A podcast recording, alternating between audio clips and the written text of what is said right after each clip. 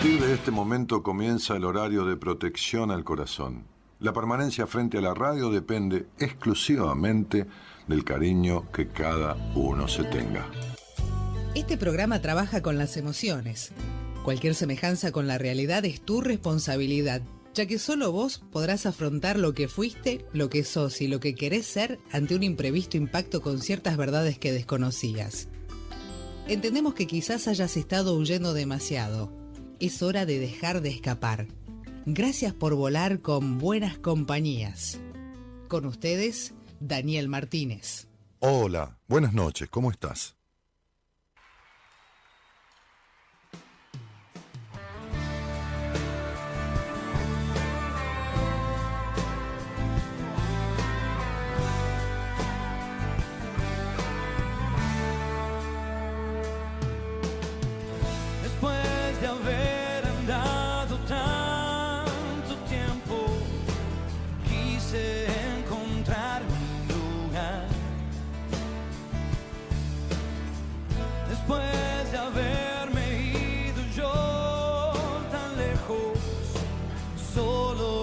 Quise regresar.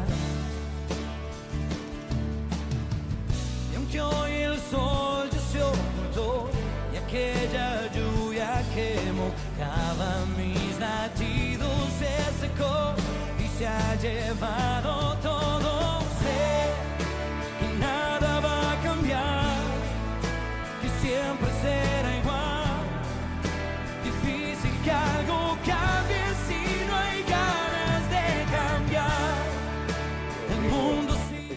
en este caso, Diego Torres abre la semana de Buenas Compañías con este tema que se llama El mundo sigue igual.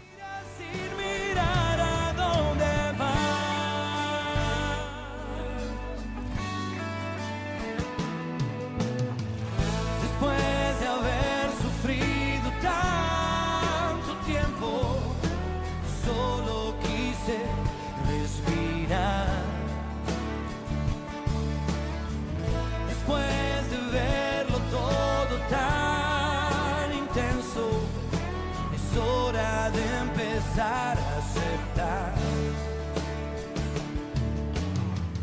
Aunque hoy el sol ya se ocultó y aquella lluvia que mojaba mis latidos se secó y se ha llevado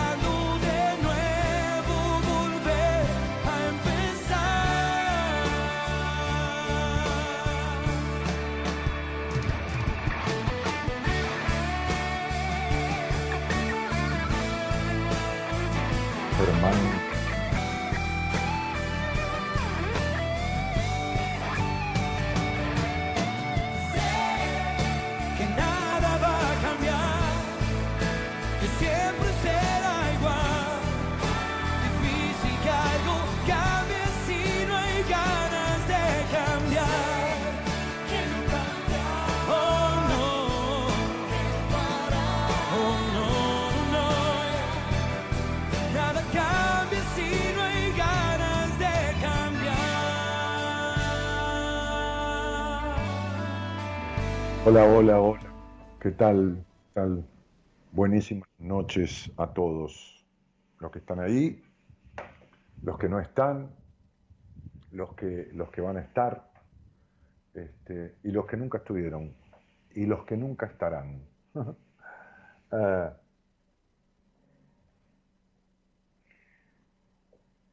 cuando recién mencionaba eh, el título de esta canción, me apareció me pareció, ahí cuando lo dije, es increíble, el otro día hablaba con un médico amigo y le decía, Bueno, me apareció una cosa que después vuelvo, ¿no? Que yo le decía a una oyente en una charla, más o menos hace 10 o 12 años, en, en, en Radio del Plata. Este, y hablaba con un médico amigo el otro día y hablamos sobre la capacidad de, memoria que tiene una computadora y cómo hace la computadora cuando uno le pide un, archivo, ¿no? Algo que tiene. Fíjate que tarda nada, tarda a veces con una buena máquina, una máquina veloz, tarda, no sé, medio segundo en, traer el archivo.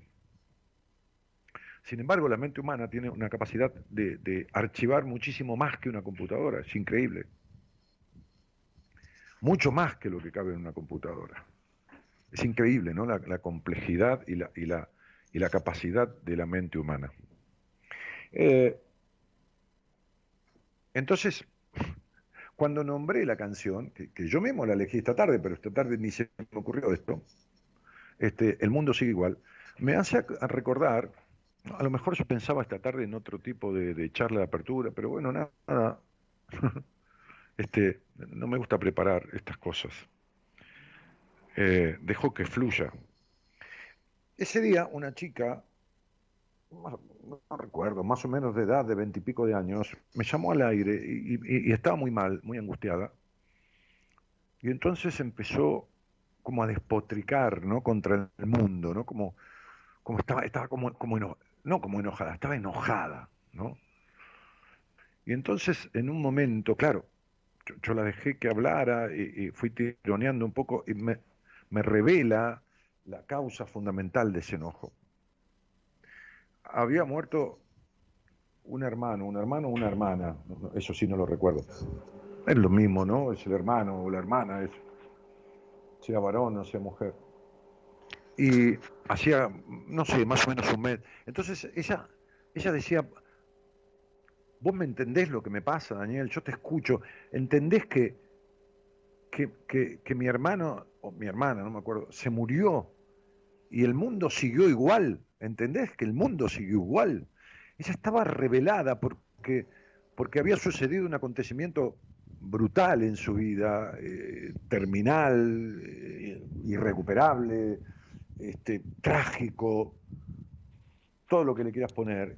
Y el mundo seguía y el kiosco estaba abierto y la señora de al lado barría la vereda y pasaba el taxi con el chofer y todo seguía sucediendo. Y entonces yo le dije esto, ¿no? Yo le dije, no recuerdo el nombre, ¿eh? la charla fue, quizás algún oyente que está de viejas épocas puede recordar esta charla, no, no el nombre, pero yo le dije, y, yo te pregunto una cosa, María, supongamos, ¿no? Supongamos se llamaba María.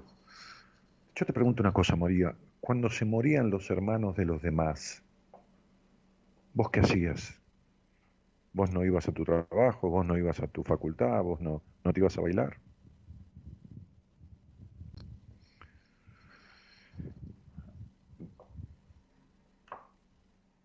Entonces, cuando vos mirás a través de, del del vidrio de tu ventana, ¿no? o, del cristal de tus ojos, que son una ventana del alma y una ventana al mundo, los ojos. O si no los tenés disponibles porque estás privado de tu vista, porque sos no vidente, porque sos ciego. Por... Entonces, escuchás y mirás y ves formas y cercanías y lejanías a través de tus oídos. Y detectas texturas a través de, tus manos. Lo que digo es que el mundo sigue igual. Que cuando vos ves el mundo y ves que la vida de los que pasan es divina y pareciera que, que todos están fenomenales, ¿no? Porque uno va, el otro viene, el otro esto, el otro otro. Cada uno anda con sus máscaras por la vida. Algunos más lejanas, una máscara más lejana de su, de su verdad. Es como si te pusieras una máscara de una careta de viejo, ¿no? de, anciano, cuando tenés, qué sé yo, 15 años. ¿no? Está muy lejana de tu realidad. Este, y fenomenal, Gorda, muchísimas gracias. Y, entonces, este, eh, mira la tacita que me regaló acá mi mujer, ¿no? Este, que dice, mira, dice Café Martínez, ¿ves? A ver, ¿está bien ahí? Ay, no, para este A ver. Ahí. Sacame la hoja, Gaby, que no veo. ¿No? Ahí. Porque en realidad no es que lleve mi nombre, es que es una cadena de, de, locales comerciales que se dedican a la cafetería que se llama Café Martínez. Entonces un vasito de Café Martínez que te lo puedes comprar y llevar, o a lo mejor se lo robó, qué sé yo. No, dice, no, no, jamás. Bueno, no, ya sé que lo compraste. Entonces, este, bueno, brindo con este café con ustedes. Eh, el, mundo va a seguir igual. Cuando uno eh, mira y cree que la vida de los demás está divina, ¿no? y el uno es el único desafortunado, o el único que padece, o el único que está triste, o el único que está maníaco, o el único que, qué sé yo, lo que fuera. Este, el único que ama a alguien que no le da bola o que sufre por un amor o un amante o lo que es yo. Entonces, este, el mundo sigue igual. ¿no? Hay una canción que, es, que es muy eh, movida, que dice, al final la vida sigue igual, ¿no? Que lo cantaba Sandro. Este, entonces, esta letra de, Diego Torres la, elegí porque, porque dice, después de haber andado tanto tiempo, quise encontrar mi lugar. ¿no? Después de haberme ido yo tan lejos, solo quise regresar. Yo que estoy atendiendo muchísima gente, eh, muchísima gente quiero decir que en entrevistas, casi en el mes, de todas las entrevistas de primera que tengo, la mitad son de, aquí de Argentina y la mitad son del exterior. De diferentes países, qué sé yo este, Europa, Centroamérica, Norteamérica, bueno, este, Australia, continente australiano, ¿no? Este, eh, y, eh, y, en, y en muchos de esas personas encuentro gente que ha migrado, que, se ha ido de su país, ya sea un centroamericano que se fue a Australia, que se fue a Europa, o que se fue a Estados Unidos, o bueno, lo que fuera. Y lo que suelo ver es que el hecho de haberse ido, de haberse alejado, no significa que se haya ido, que se haya salido. Sí, yo digo esta frase, la mente no tiene geografía, y es tan cierta, porque uno aleja el cuerpo, pero la mente, la mente no se aleja, la mente se lleva consigo la historia de uno. Y entonces, este, claro que no, no lo he comprobado en una entrevista, lo he comprobado en decenas de ellas, ¿no? Cuando, cuando llega alguien conflictuado, este, y yo busco en esa primera vez, que me es suficiente, el origen de esos conflictos, el origen de esos desamores, el origen de esas, qué sé yo, frustraciones, el origen de, no sé, de lo que fuera, este, lo que encuentro es una historia pasada no resuelta. Entonces la canción dice, este, y no porque lo digo yo, porque al otro le coincide, lo descubrimos juntos, ¿no? Si yo lo acompaño, lo, lo, voy llevando a esa verdad que tiene oculta o que, o que nunca superó, a esa realidad que se hace presente y que le produce todo eso que le pasa. Y entonces dice, después de haberme ido yo tan lejos, solo quise regresar, dice la canción. Y aunque hoy el sol ya se ocultó y aquella lluvia que mojaba mis latidos se secó y se ha llevado todo, sé que nada va a cambiar, que siempre será igual. Difícil que algo, que algo cambie, dice Diego Torres, si no hay ganas de cambiar. El mundo sigue igual, por ti no parará. La vida, la vida gira y gira sin mirar a dónde vas. Después de haber sufrido tanto tiempo, solo quise respirar. Después de verlo todo tan intenso, es hora de empezar a aceptar. Y aunque hoy el sol ya se ocultó y aquella lluvia que mojaba mis latidos se secó y se ha llevado todo, sé que nada va a cambiar, que siempre será igual. Difícil que algo, que algo cambie si no hay ganas de cambiar. El mundo sigue igual y por vos no parará. La vida gira y gira sin mirar a dónde vas. Intento, dice la canción, escapar de lo que me hace mal. Intento salir de este oscuro lugar. Buscando de nuevo volver a empezar. Qué terrible, ¿no? Porque volver a empezar es imposible. Aparte, si volvieras a empezar, ¿no? Pasaría lo mismo. Supongamos que volvemos a empezar como país, ¿no? Empezamos, volvemos a empezar, empieza todo de cero bueno, viene eh, Colón descubre América, viene para acá, qué sé yo, Juan de Garay, Hernán Cortés, agarran a los aborígenes, lo ponen a la parrilla. El Papa dice que está bien que lo pongan, el Papa de ese momento, Alejandro Borgia, que está bien que lo pongan a la parrilla porque son infieles, que los, que los, porque lógicamente este, los colonizadores españoles este, este, querían el oro. Entonces los torturaban a los tipos, y como el oro era como un dios, entonces los tipos no se lo querían dar, hasta que los hacían mierda, ¿no? O los engañaban, como Colón, que les dijo, cuando llegó ahí a, Dominicana, por ahí, a la, primera isla, que no me acuerdo cuál era, no importa, ahí en Centroamérica, este, como era un navegante impresionante Colón. O sea, imagínense que con tres barcos, barquito de madera con una vela, salió de España, llegó ahí. Bueno, este, Hoy muchos marinos estudian los viajes de Colón, este, cómo, se, cómo se condujo para, para, llevar a buen puerto ¿no? esos navíos y todo lo demás. Bueno, entonces este, Colón, este, que sabía de, astronomía y que sabía de eclipses y que sabía todo esto, eh, estos, estos qué sé yo, aborígenes, indios, pero nativos, digamos, pues si no suena mal la palabra, estos nativos tenían como, como, su diosa el sol, porque lógicamente el sol sale, es la vida, es, la cosecha, hace crecer los granos, el trigo, la, comida, la fruta. Entonces Colón en un momento sabía que había un eclipse, había un eclipse, y entonces les dijo, los intimó a que les iba a hacer desaparecer a su dios si no le daban el oro. Se lo voy a demostrar, le voy a hacer una demostración para que se den cuenta, y después lo voy a hacer aparecer de vuelta. Y claro, vino el eclipse. Y los convenció con eso. Pero si volviéramos a cero, arrancaría Belgrano, pobre, y se moriría en la, pobreza, como se murió Belgrano. Este, se murió y le debían plata de los sueldos. Sí.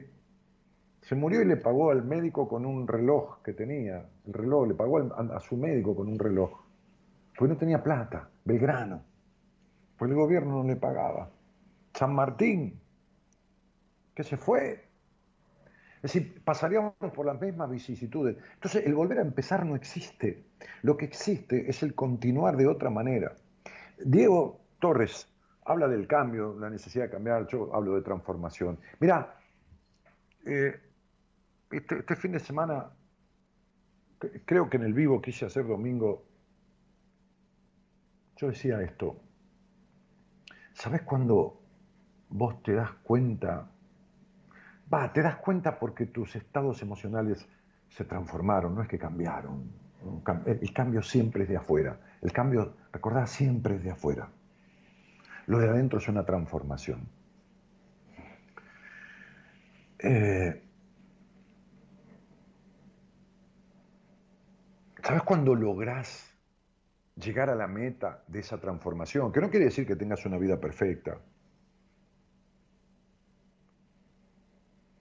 Lográs llegar a la meta de esa transformación cuando te convertís en el adulto que hubieras precisado tener cuando eras niño. Te lo voy a decir de vuelta porque esto es es como, a ver, es como el objetivo a lograr, es como, como la gran meta, es como escalar el Everest, es como, como llegar a la cima. a la cima de qué? A la cima de, de tu transformación. Cuando te convertís, cuando vos podés ser el adulto que hubieras necesitado tener cuando eras niña, cuando eras niño. Volver a empezar no existe. Existe transformar para que la vida continúe de otra forma. El otro día lo veía al, al bebé Contemponi bueno, nada, para la gente del exterior, es un conductor de un programa de música aquí. Se cumplieron 40 años desde que, el grupo de rock Queen estuvo en, Argentina. 40 años hace ya. Este, y hoy se cumplía eh, un primero de marzo, pero de 1973, o sea, hace 47 años, antes de eso, este, eh, Pink Floyd, el grupo que ya cuando pusieron este, este trabajo, este, este disco eh, en el mercado, ya, ya Roger Waters, a pesar de que era bastante parejo el grupo Roger Waters, empezó a liderarlo, ¿no? Este, Pink Floyd ponía, ponía una canción, ponía, o ponía un disco que, revolucionó mucho todo, en aquel momento. Eh, hoy, hoy se cumplen 47 años de eso, ¿no? Primero de marzo de 1973, ¿no? Vos lo escuchás y se sigue escuchando. Ahí va a sonar un poquito, Gerardo, quizás este, tenga a mano eh, este tema. Eh, un, ladrillo en la pared que tiene varias, varias partes en la canción. Este, o otro ladrillo en la pared, que es un poco esta cuestión de construir, ¿no? de construirse, de, construir esa transformación.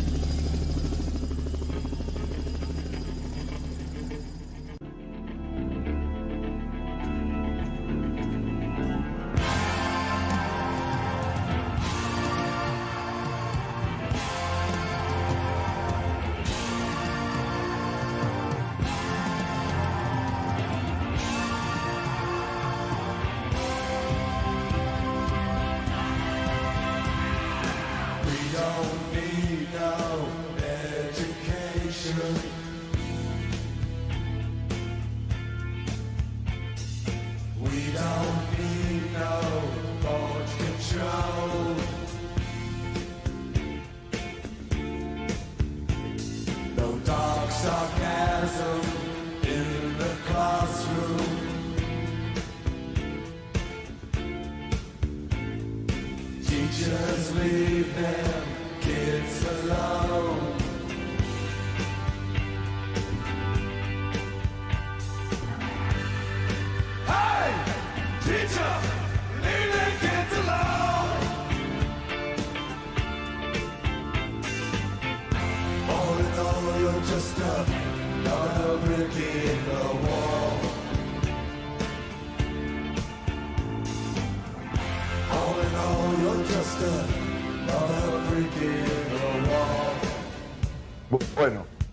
fíjate lo que dice la canción, ¿no? La canción dice, no, no, no, necesita ninguna educación. Este, nosotros no necesitamos ninguna educación, no necesitamos ningún pensamiento de control, este, eh, ningún oscuro sarcasmo en los profesores del aula. Dejen a los niños solamente. Oigan, maestros, dice la canción, dejen a esos niños solos. Eh, eh, todos en conjunto es solo otro ladrillo en la pared. En conjunto eres solo otro ladrillo en la pared. No necesitamos ninguna. Es como decir, vamos apilando niños, ¿no? En conjunto son solo un ladrillo en la pared, en la pared que levanta el muro entre aquellos maestros que ellos le dicen que, que no necesitan nada del control que ellos ejercen.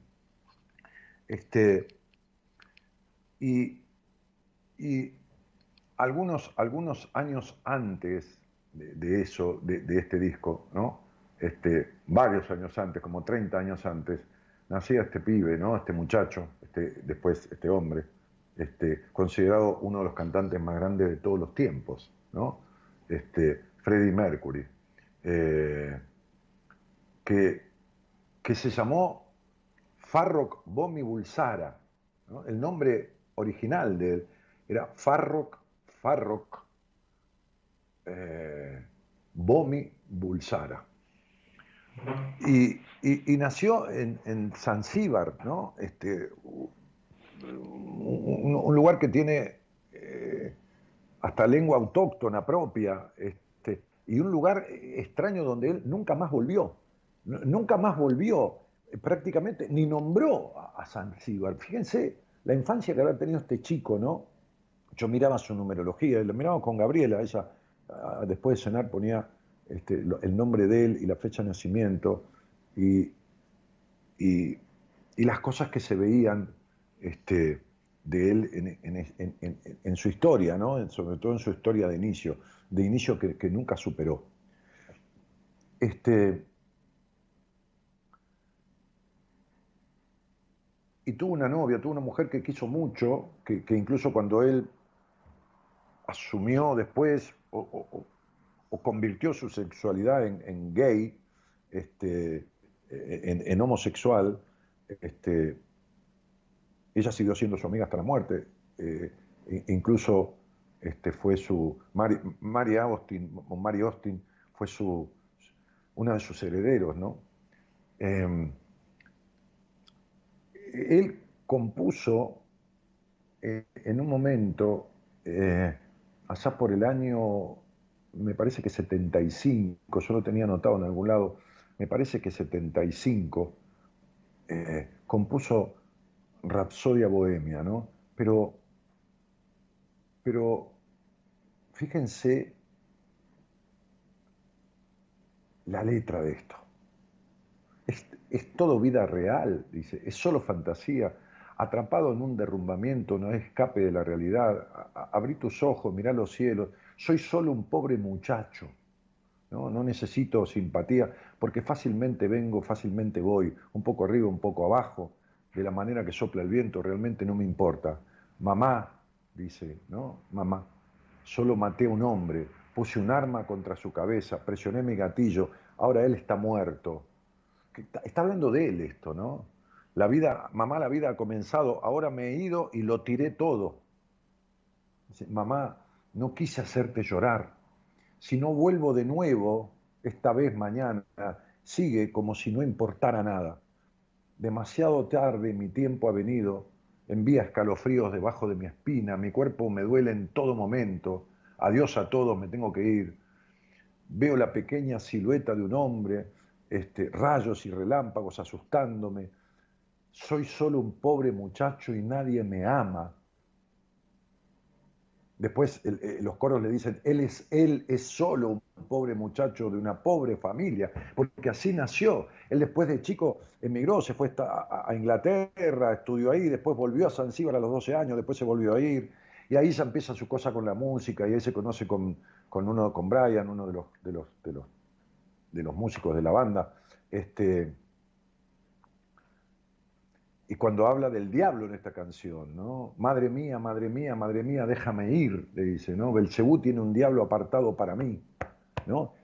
son los diablos que tenía adentro, ¿no? Pero no los diablos, pues estaba poseído. No, no, este... Como la canción de, de Silvina, creo que es Diablo y Alcohol, ¿no? Este, estos diablos que a veces te persiguen, ¿no? Hoy irrumpió una charla con un paciente, me entró un llamado de un teléfono desconocido y era un muchacho que yo vi hace tres años, yo, lo vi, tuvimos algunas sesiones, pudo acomodar ciertas cosas, pero nada más, y, dejó ahí todo como acomodado, ¿no? Como digo yo, pero acomodado. No lo digo yo, me lo dijo un día un, famoso este, este, psiquiatra, este, me dijo, estás acomodado pero no cómodo, me dijo, ¿no? Pues yo tenía treinta y pico de años. Eh, y me llamó con un terrible ataque de pánico del medio de la calle. Nunca había tenido uno, ¿no? Tiene 31 años y estaba en un ataque de pánico. Tuvimos una charla, unos 15 minutos, y, claro, como yo reconozco esos ataques, los tuve, le bajó la, angustia, la ansiedad, porque es un ataque de ansiedad aguda. No podía respirar, fui conversando, lo, fui charlando y, le bajó. Y, bueno, nada. Eh, después este, conduje la salida de eso y mañana va a haber a, un, a un psiquiatra ha llegado a, mí este, de mi equipo y, para, dar una medicación, bueno, después vemos cómo seguimos. Pero este, esta cosa de, de esta canción tan festejada, ¿no? Y tan triste, y tan triste que son muchas de las canciones de, de este grupo, que fue uno de los que revolucionó la música, este, y este es uno de los mejores cantantes de la historia, ¿no? Este, Rapsodia Bohemia, vamos, a recordar los 40 años de, de, Queen cuando vino a hacer un recital a Argentina.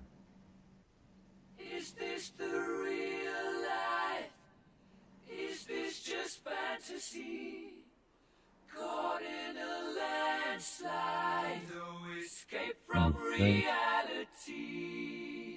Open your eyes, look up to the skies and see. I'm just a poor boy, I need no sympathy, cause I'm easy come, easy go, little.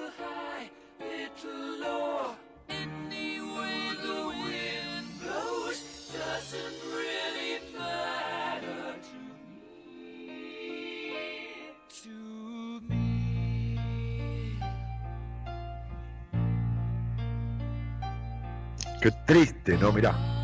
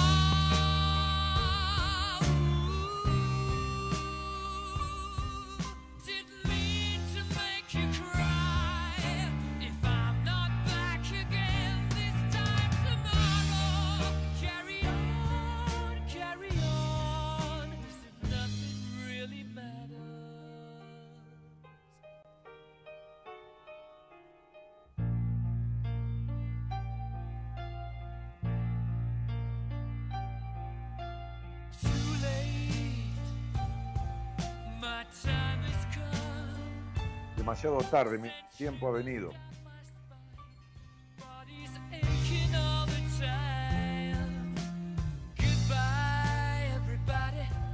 Adiós a todos.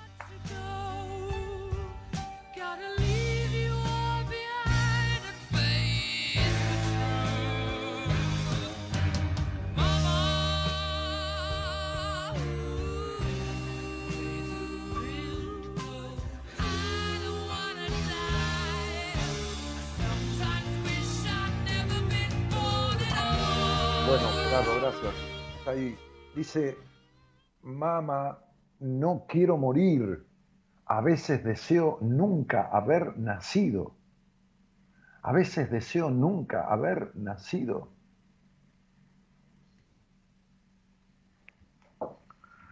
Esta canción la compuso entera, esta letra es entera de, de, Freddie Mercury, ¿no? que, después fue su, nombre artístico. Al principio Freddie Bulsara, puso ese apodo de Freddy, de Farrock, pasó a Freddy cuando estaba en Inglaterra, Bulsara, y después se puso Mercury, ¿no? Como nombre artístico, como cualquiera artista que pone un nombre artístico, pero, pero a veces deseo nunca haber nacido, dice la canción.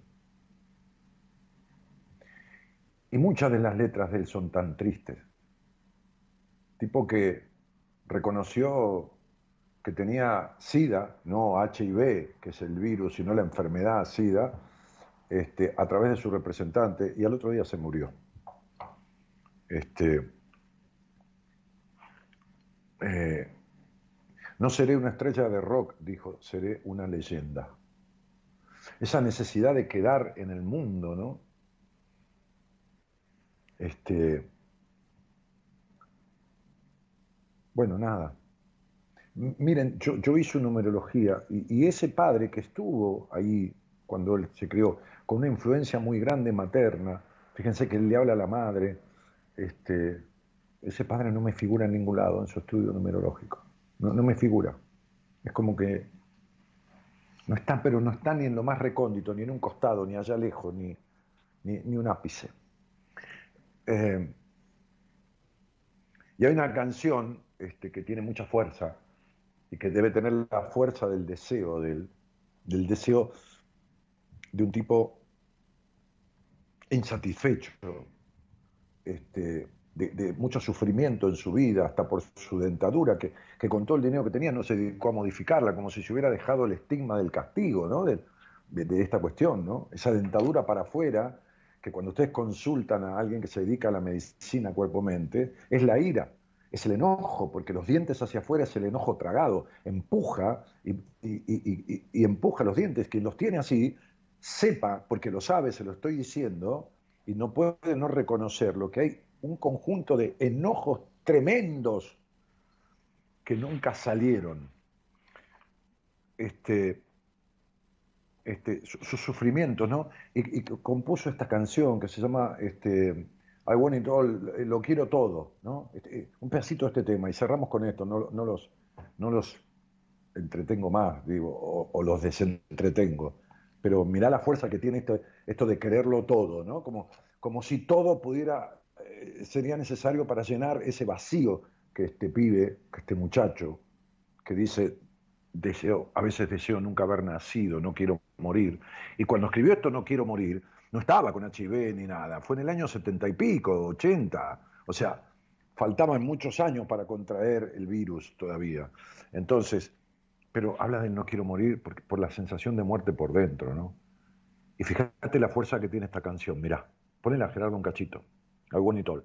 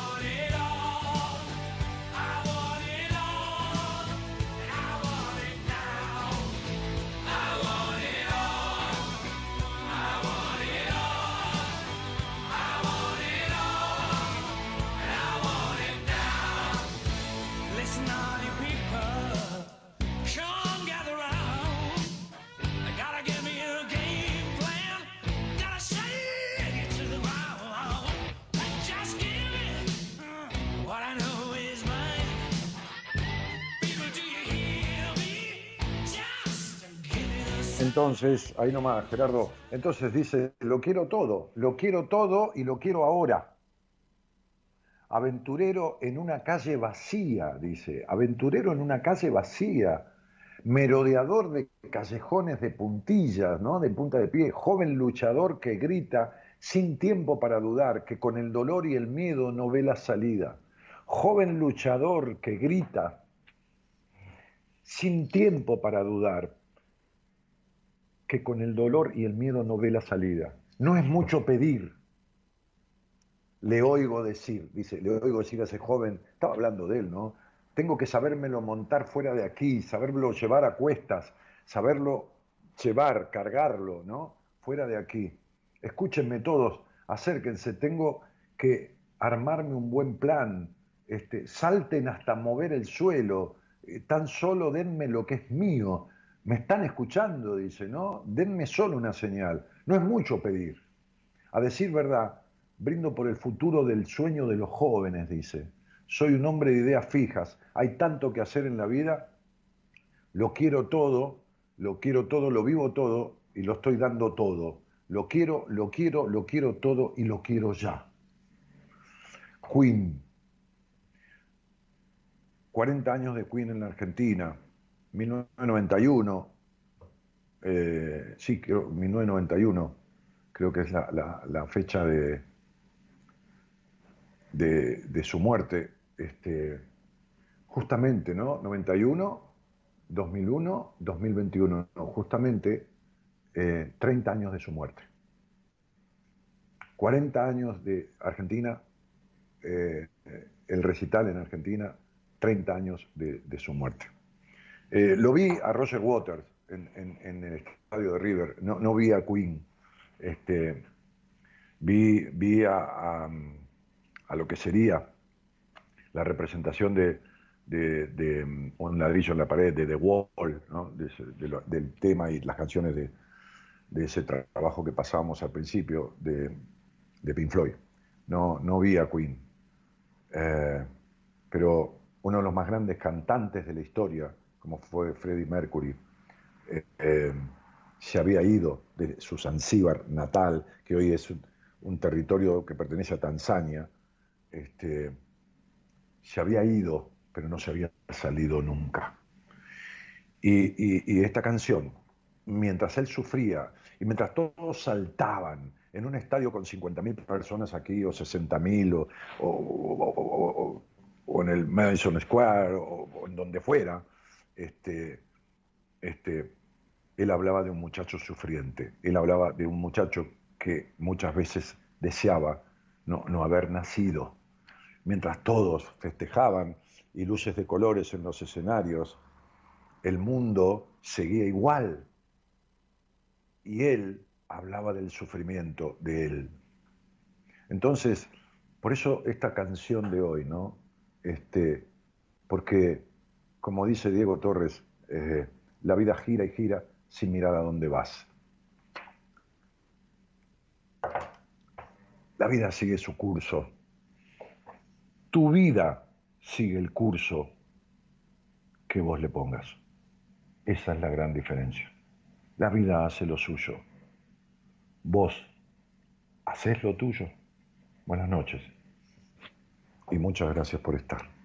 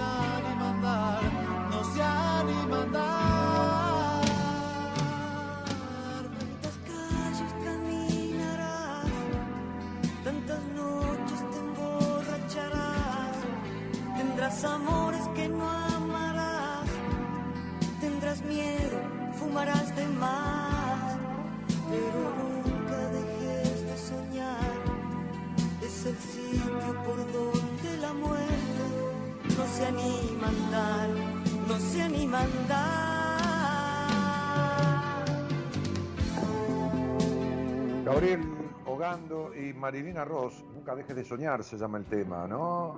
Este, solo, dice Jonathan Nieto aquí en el posteo de la transmisión, en, el Facebook, eh, solo la propia eh, y personal experiencia hace al hombre sabio. Cita la frase porque está encomillada, no, no, sé de quién es, pero no importa. Las frases cuando se ponen eh, al mundo ya son de todos.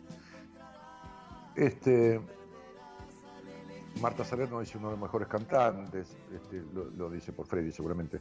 Eh, noviembre de 1991, creo, dice Mari Geri, sí, eh, sí, no sabía que era noviembre, pero era 1991 cuando, cuando murió. Este, buenas Dani, tremendo tema, dice Valeria. Eh, dame lo que sé que es mío. Bueno, ella está tomando la, traducción. Este, Dani, ¿y qué significa soñar dos o tres veces por año que se caen todos dientes? No, vea, no, no estoy para interpretarte sueños por el Facebook. Cielo, Dios santo, mi vida, sé buena. Martínez, uno es dueño de lo que calla y esclavo de lo que habla. Sí, siempre digo esto. Sí, sí. Este, eh, pero una cosa es callar eh, por coherencia y otra cosa es callar por incapacidad de decir. Así que este, ah, hoy me hablaba un muchacho que me dice engordé 10 kilos y le dije, ¿cuánto te estás tragando? No de comer de tu vida. Me dijo casi todo. Bueno, ahí tenés tus 10 kilos que engordaste en el último tiempo. Eh, eh, sí, Mari dice así en una parte, encuéntrame un futuro, pero claro, yo no leí todo, este, dije algunas partes de la canción. Eh, Dios, encuéntrame un futuro. Dios no te va a encontrar un futuro nunca si vos crees en Dios, en el Dios que, se te cante, ahí está la contradicción de, todos los líderes religiosos, ¿no? Este, todos son el 98%, que, que, son todos, ¿viste? Este, te dicen que Dios te hizo, que, cuando Dios hizo al hombre, este, le dio el libre albedrío, o sea, la libertad de elegir, y después lo castigó por haber elegido, ¿no? Entonces, este, este, una incongruencia total, ¿no? Entonces, a Dios rogando y con el mazo dando, dice la cuestión. Es decir, si vos te, se te quema tu casa y le rezás a Dios para que llueva, este, ¿entendés? Se te quema la casa. No te va a hacer llover en tu cuadra, Dios, cuando se te está prendiendo fuego la casa. ¿eh? ¿Está claro? Este, Eh, bueno, nada. El mundo es lo que tú piensas que es, pero el que piensa no eres tú, dice yo. Bueno, la película está muy buena. No, yo no vi ninguna película, chicos. Este, saludos desde Barranquilla, dice Alviar Ortiz. Queen no pasará de moda, siempre vigente. Sí, para nosotros, 20 años, 30, imagínate cuando pasen 200, 300 años.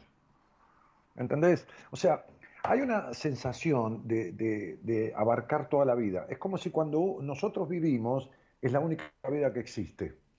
Alguna vez los, hombres iban en carreta y otras veces no había fósforos y tendrían que encender con piedras. Y los tipos esos creían que el mundo era todo eso y no había otra cosa. Entonces, que los que venían iban a seguir eh, frotando piedras para encender. Y se acabó. Y vino otra cosa.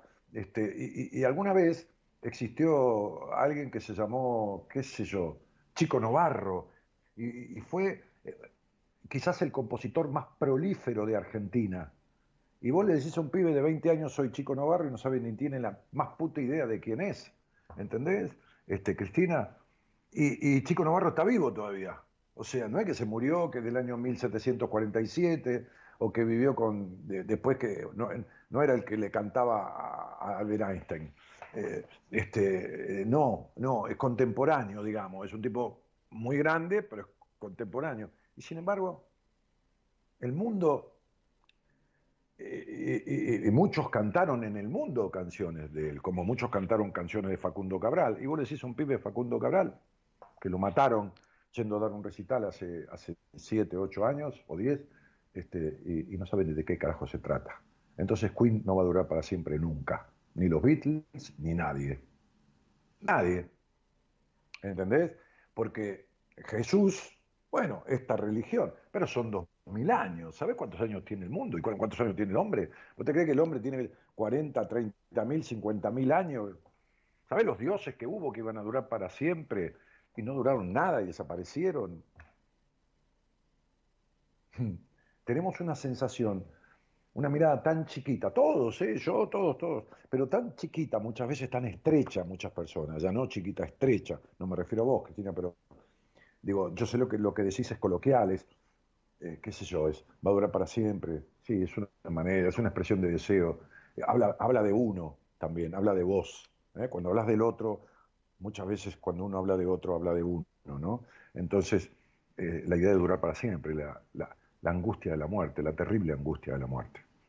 Que, que, es terrible. Es terrible viviendo bien. Imagínate viviendo como vivía este pibe de Queen, vacío, hecho mierda, habiendo querido no nacer, este, queriendo todo. Este.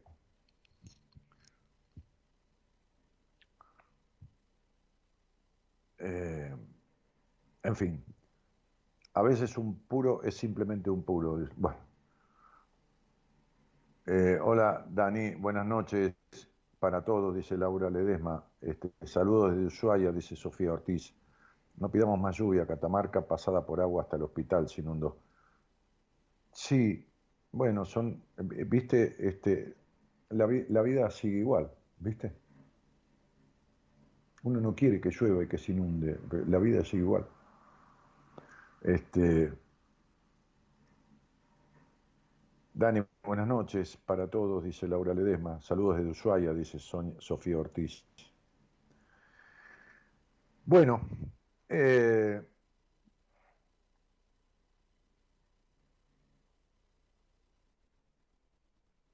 saludos Jessy Chocarelo, cariños.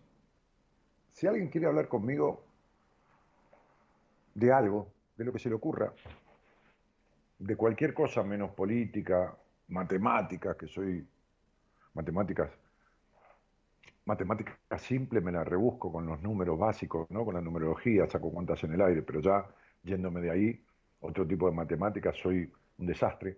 Este, si alguien quiere hablar conmigo de algo de la vida, de su vida o de la vida, o, o, de estas cosas que está esperando que cambien, como la canción, o, de alguien que se fue pretendiendo en el irse haber dejado atrás lo que dejó, lo, que dejó geográficamente atrás, pero que se llevó adentro, este, y nada quedó atrás. Solamente los lugares físicos, pero no las situaciones. Entonces, escriba un, al pie de la pantalla, hay un número que para el exterior, para gente del exterior, es 54 911 3103 6171. Y para quien está en Argentina es simplemente el 11 31, eh, le quitan el, 50, el 549. Son los códigos de país. Y, este, y escriben un, WhatsApp a, a, Eloísa. Este, a propósito de Eloísa, este, eh, con el tema que que, elegimos hoy, este, la canción que elegí, hay un posteo con una, con una leyenda, eh, con una frase de Albert Einstein, ¿eh? justo lo nombraba Albert Einstein y me acordé. En medio de la dificultad reside la oportunidad. Esto condensa esta cuestión. En medio de esa dificultad reside la, oportunidad. Fíjense que hablando de Freddie Mercury, eh, el otro día miraba el programa del Bebe Contemponi, este, hablando de la historia del... Eh, él hablaba con un nativo de ahí, de Zanzíbar, este, de la isla donde nació, este, y le decía, no hay ni un, ni un museo, ni un lugar recordatorio, no, no, hay nada de Freddie Mercury. Hay un lugar que es un bar, que no sé si sirve en un trago, está en la pared el nombre de Freddie Mercury, o no sé qué, y la gente va ahí creyendo que es un museo, ¿verdad? es un bar, pero no hay nada. Entonces, este, este hombre nativo de ahí, este, un hombre bien anciano, como ochenta y pico de años, eh, decía, y, lo que pasa es que, es que Freddy nunca nombró Salcíbar su lugar de nacimiento en toda su vida, ni volvió nunca en toda su vida, no a dar un recital gratis, no, no volvió más.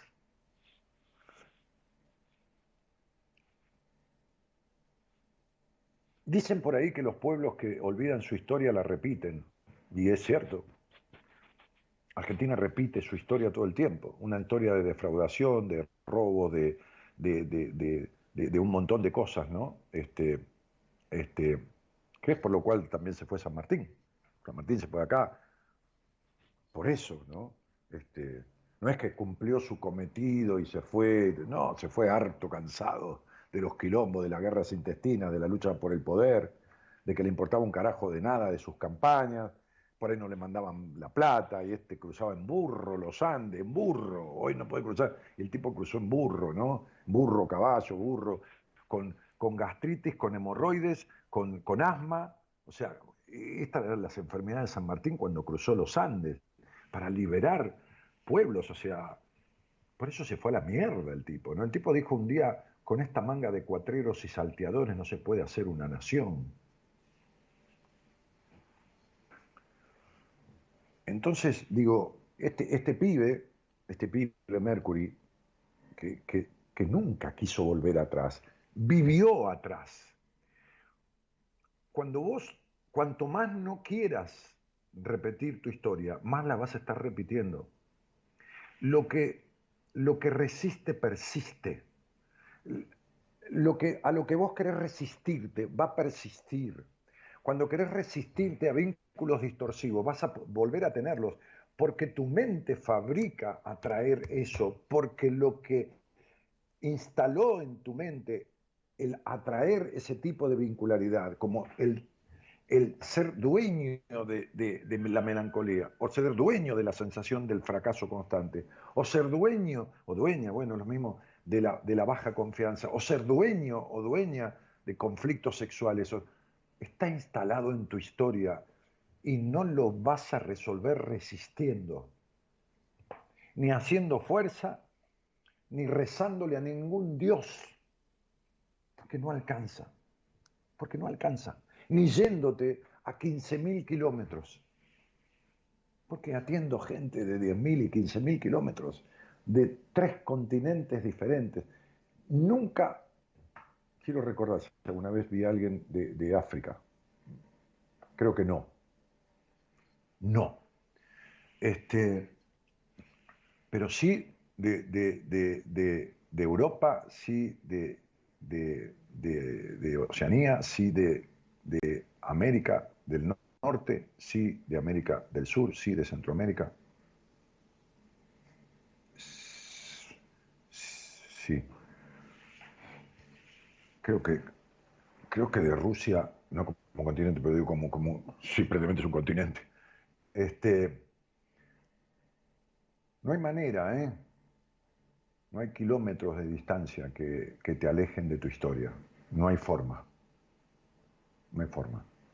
Bueno, si, si querés charlar conmigo, eh, lo vemos. Hacemos este posteo con la frase de Einstein, en medio de la dificultad reside la oportunidad, ¿no? Porque, repite la dificultad, se repite, es como un disco rayado, vuelve a repetirse. Este, se necesita esta admirable capacidad para poder transformar. De nada sirven las teorías, lo mucho o poco leído, las horas de terapia o de diván, si a la hora de avanzar uno se estanca en las heridas, el pasado, los prejuicios y la victimización. Si hay algo que deseas transformar, hay que vencer los miedos, enfrentar las propias resistencias y echar alas a volar. Difícil que algo cambie si no hay ganas de cambiar, dice la canción, ¿no? Y decía ahí el posteo, te espero en buenas compañías. De nada, de nada sirven los cambios si no hay una transformación. De nada sirven. De nada. Hola, buenas noches. ¿Quién está por ahí?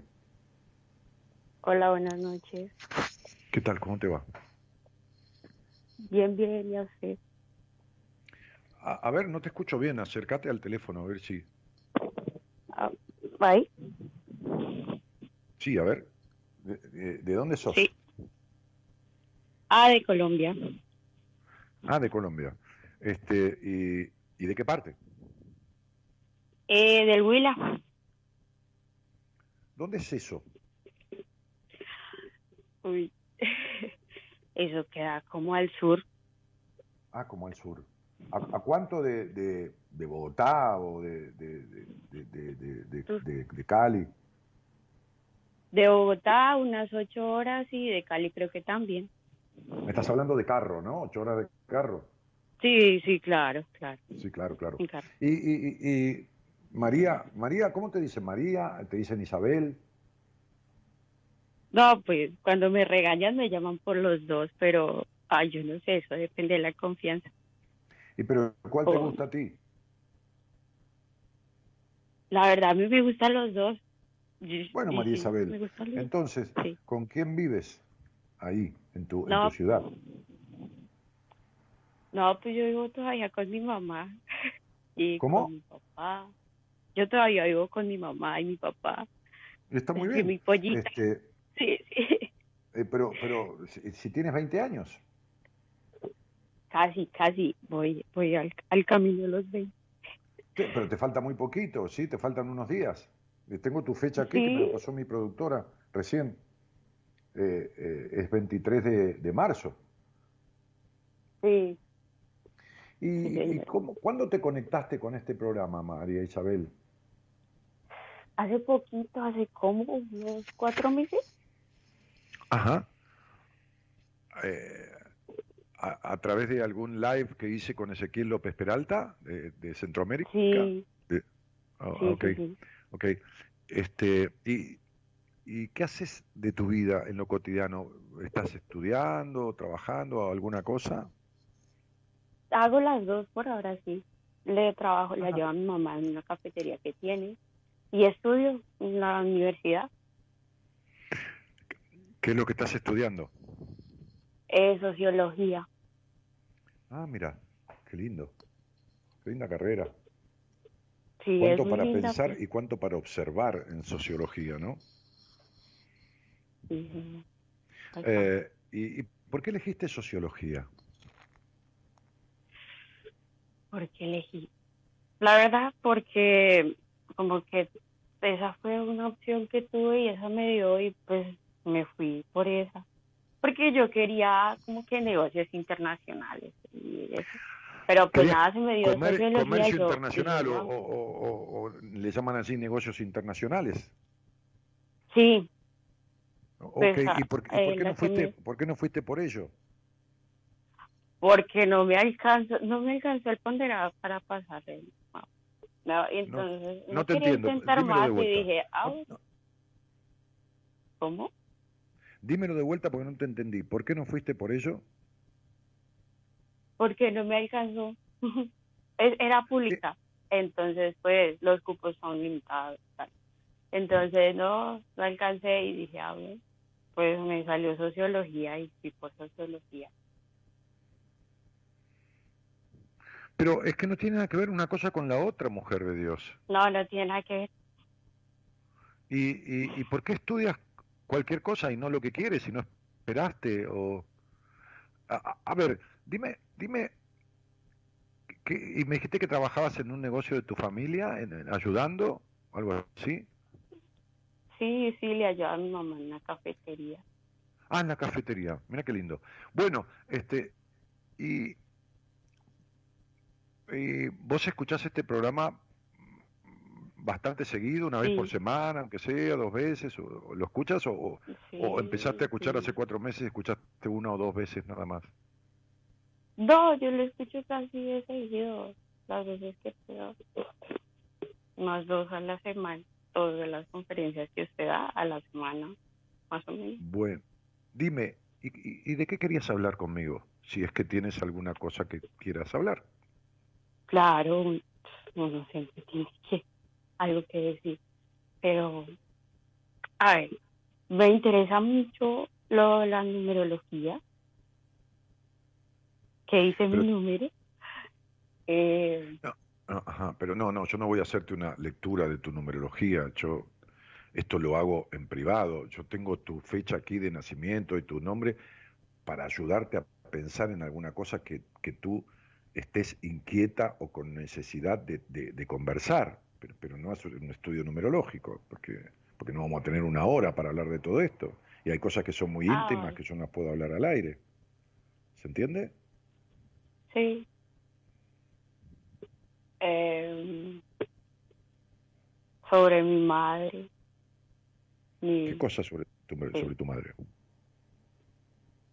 Que pues es muy controladora, muy Sí, manipuladora. sí, recontra y- controlador, igual que vos, igual que tú. No, Sí. Mira, te voy a decir algo. ¿Tenés una idea de quién sos y de lo que querés? Verdaderamente.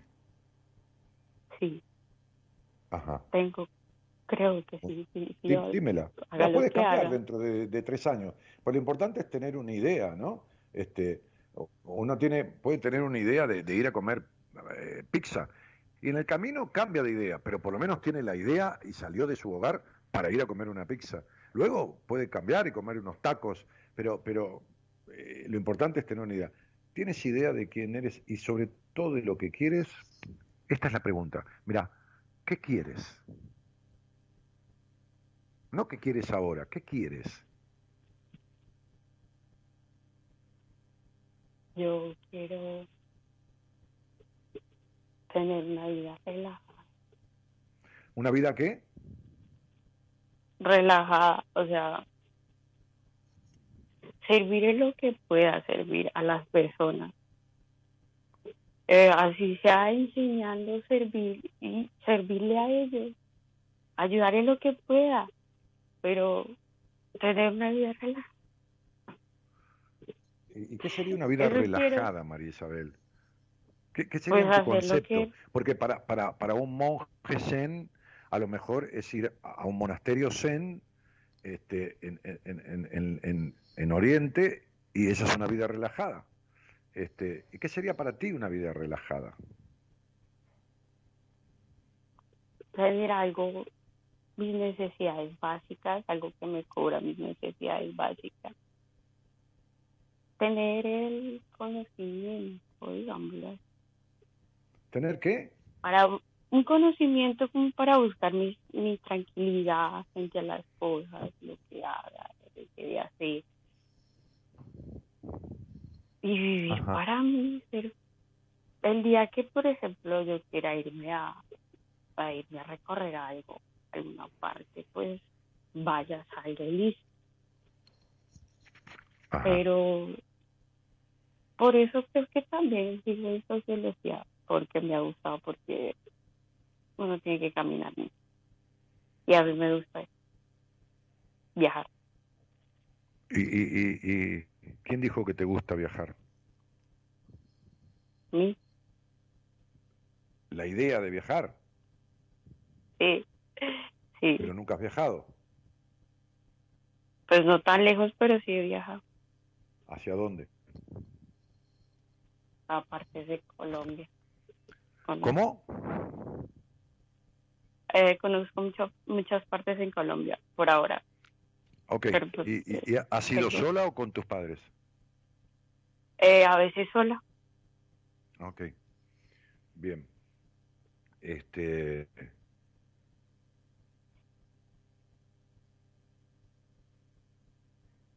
Cuando te vas sola, es como si tuvieras a tu madre mirándote. No. No, ¿Tú crees me que desprendo de vive- ella. Me, me olvido. Porque si no es que me llama, es porque. Pero trato de, de desprenderme de ella lo más que puedo. ¿Y, y, y crees que lo más que puedes es lo suficiente? No. Ok, No, estoy, estoy que totalmente de tengo acuerdo. un. ¿Eh? ay, perdón. Yo sé que tengo un pasado, una crianza, una, una relación con ella muy dura. Con- Se escucha, se escucha muy, muy, muy, muy, muy entrecortado, muy bajito. Eh, Ah, ¿Ahí? sí, eres tu madre. Tu madre pesa, tu, tu madre Ese pesa es mi tanto- tu madre- tu madre pesa tanto en ti que tú no puedes tener una sana intimidad nunca. ¿Lo sabes? Es verdad. Sí, sí, lo sé. Perfecto. Entonces jamás tendrás una vida relajada. Porque no eres relajada, eres tensa y estás todo el tiempo razonando absolutamente todo, cuestionándote todo y razonando todo todo el tiempo. ¿Lo sabes? Sí, eso también. Lo sé. Bien, perfecto. Entonces, tú estás estudiando una carrera que estudia la evolución las formas diferentes de las conductas humanas en las diferentes sociedades, en los diferentes ámbitos, a través del tiempo, ¿no? las formas en que las sociedades se conducen, ¿de acuerdo? Sí. Bien, pero tienes que establecer con coherencia la principal de la sociedad, de las sociedades de la vida, que es una sociedad coherente contigo misma, que no la tienes. Tu necesidad de aprobación te mata y tu necesidad de perfección te mata. Hasta te duele en el cuerpo con 20 años que tienes. Uy, sí. ¿Cómo? Sí, sí. Pero de aprobación no creo que tanto. O sea, no. Si, si estás, si estás De- hablando de- de, de- servir a los demás, si tú no tuvieras necesidad de aprobación, no tendrías las dificultades que tienes en ciertos aspectos de tu vida, en, en- en desconfiar de los hombres, en tener coartada tu intimidad. Estás ejerciendo la vida y tu libertad como tu madre lo indicó. Esta es tu necesidad de aprobación. No puedes ser, eres más leal a las limitaciones que puso tu familia que a ti misma. ¿Lo entiendes? Mira si necesitas aprobación. ¿Está claro ahora? Sí. Ok, ok. Fíjate Pero- cuando dijiste, yo quiero tener un buen pasar, servir a los demás en lo que haga falta, porque estás al servicio de lo que le hizo falta a tu madre, que no la estoy criticando. Tú me planteaste su necesidad de controlar todo, y yo te planteo tu necesidad de controlarte, porque vives con intolerancia hacia, hacia ti misma. No, no puedes dejarte ser libremente, y te lo entiendo, porque estás muy afectada en ciertos aspectos por esta crianza. Entonces, esta fantasía de viajar es de lo que yo hablaba antes, es el irte, ¿no?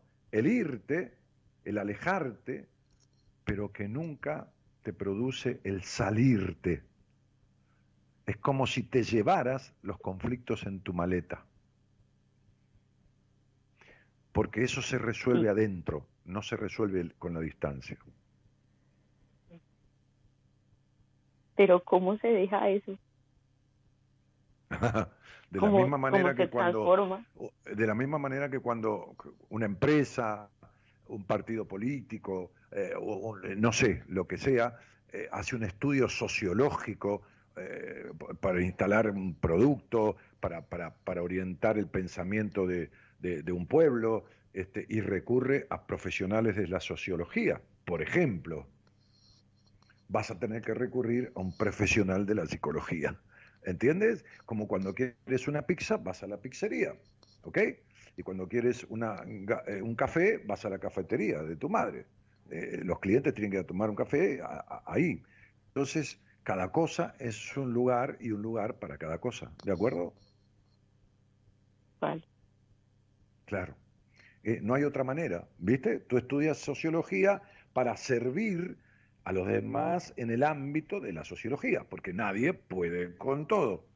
Entonces, cuando te toca el ámbito de la psicología, tendrás que asistir a otro que estudió para servir en el ámbito de la psicología, ¿de acuerdo? Mm, Porque Sí. cuando yo hablo con alguien o hablo contigo y te explico las cosas, tú las entiendes, pero no alcanza para modificar estas conductas, porque son 15 minutos de conversación contigo contra 20 años de vida con tus padres. Eh, eh, ¿Me explico? Sí, sí.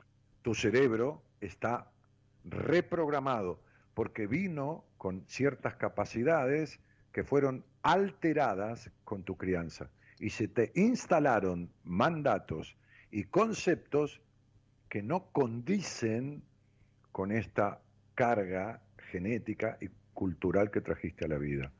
Entonces tienes que desasociarte de parte de tu historia y asociarte con tu esencia, que fue vulnerada. ¿Me expliqué claramente? Sí, algo así como desaprender. No, Pues perfecto, mi cielo, desaprender lo que hace falta, no todo, porque hay partes de tu, de tu historia y de tu crianza que son muy buenas y sirven, sí, sirven mucho, pero hay otras que alteran, sobre todo en lo vincular, lo emocional eh, y, y- y lo íntimo, alteran tu libertad de ser. ¿Me está claro? Sí. O sea, tú no naciste desconfiada, tú no naciste desconfiada de los hombres, pero eres prácticamente un adolescente y desconfías naturalmente de- de un hombre. Fíjate, ¿tú crees que naciste así? no, estás hecha así. Estás distorsivamente construida por preconceptos y mandatos que hacen que tú tengas esta actitud. Bueno, de esto se trata. Romper lo que no sirve, lo que no te es afín, lo que no coincide con tu historia y tu conocimiento genético, con las capacidades que trajiste naturalmente esta vida y que fueron alteradas. Sí, si querés llamarle desaprender, perfecto, desaprender. Está eh, eh, como comer, como que te den una comida y que tú separas un ingrediente que no te agrada. Separar lo que no sirve y agregar lo que falta. ¿Está claro? Porque no solo es quitar lo que no corresponde a tu estructura, sino incorporar lo que falta. ¿Se entiende?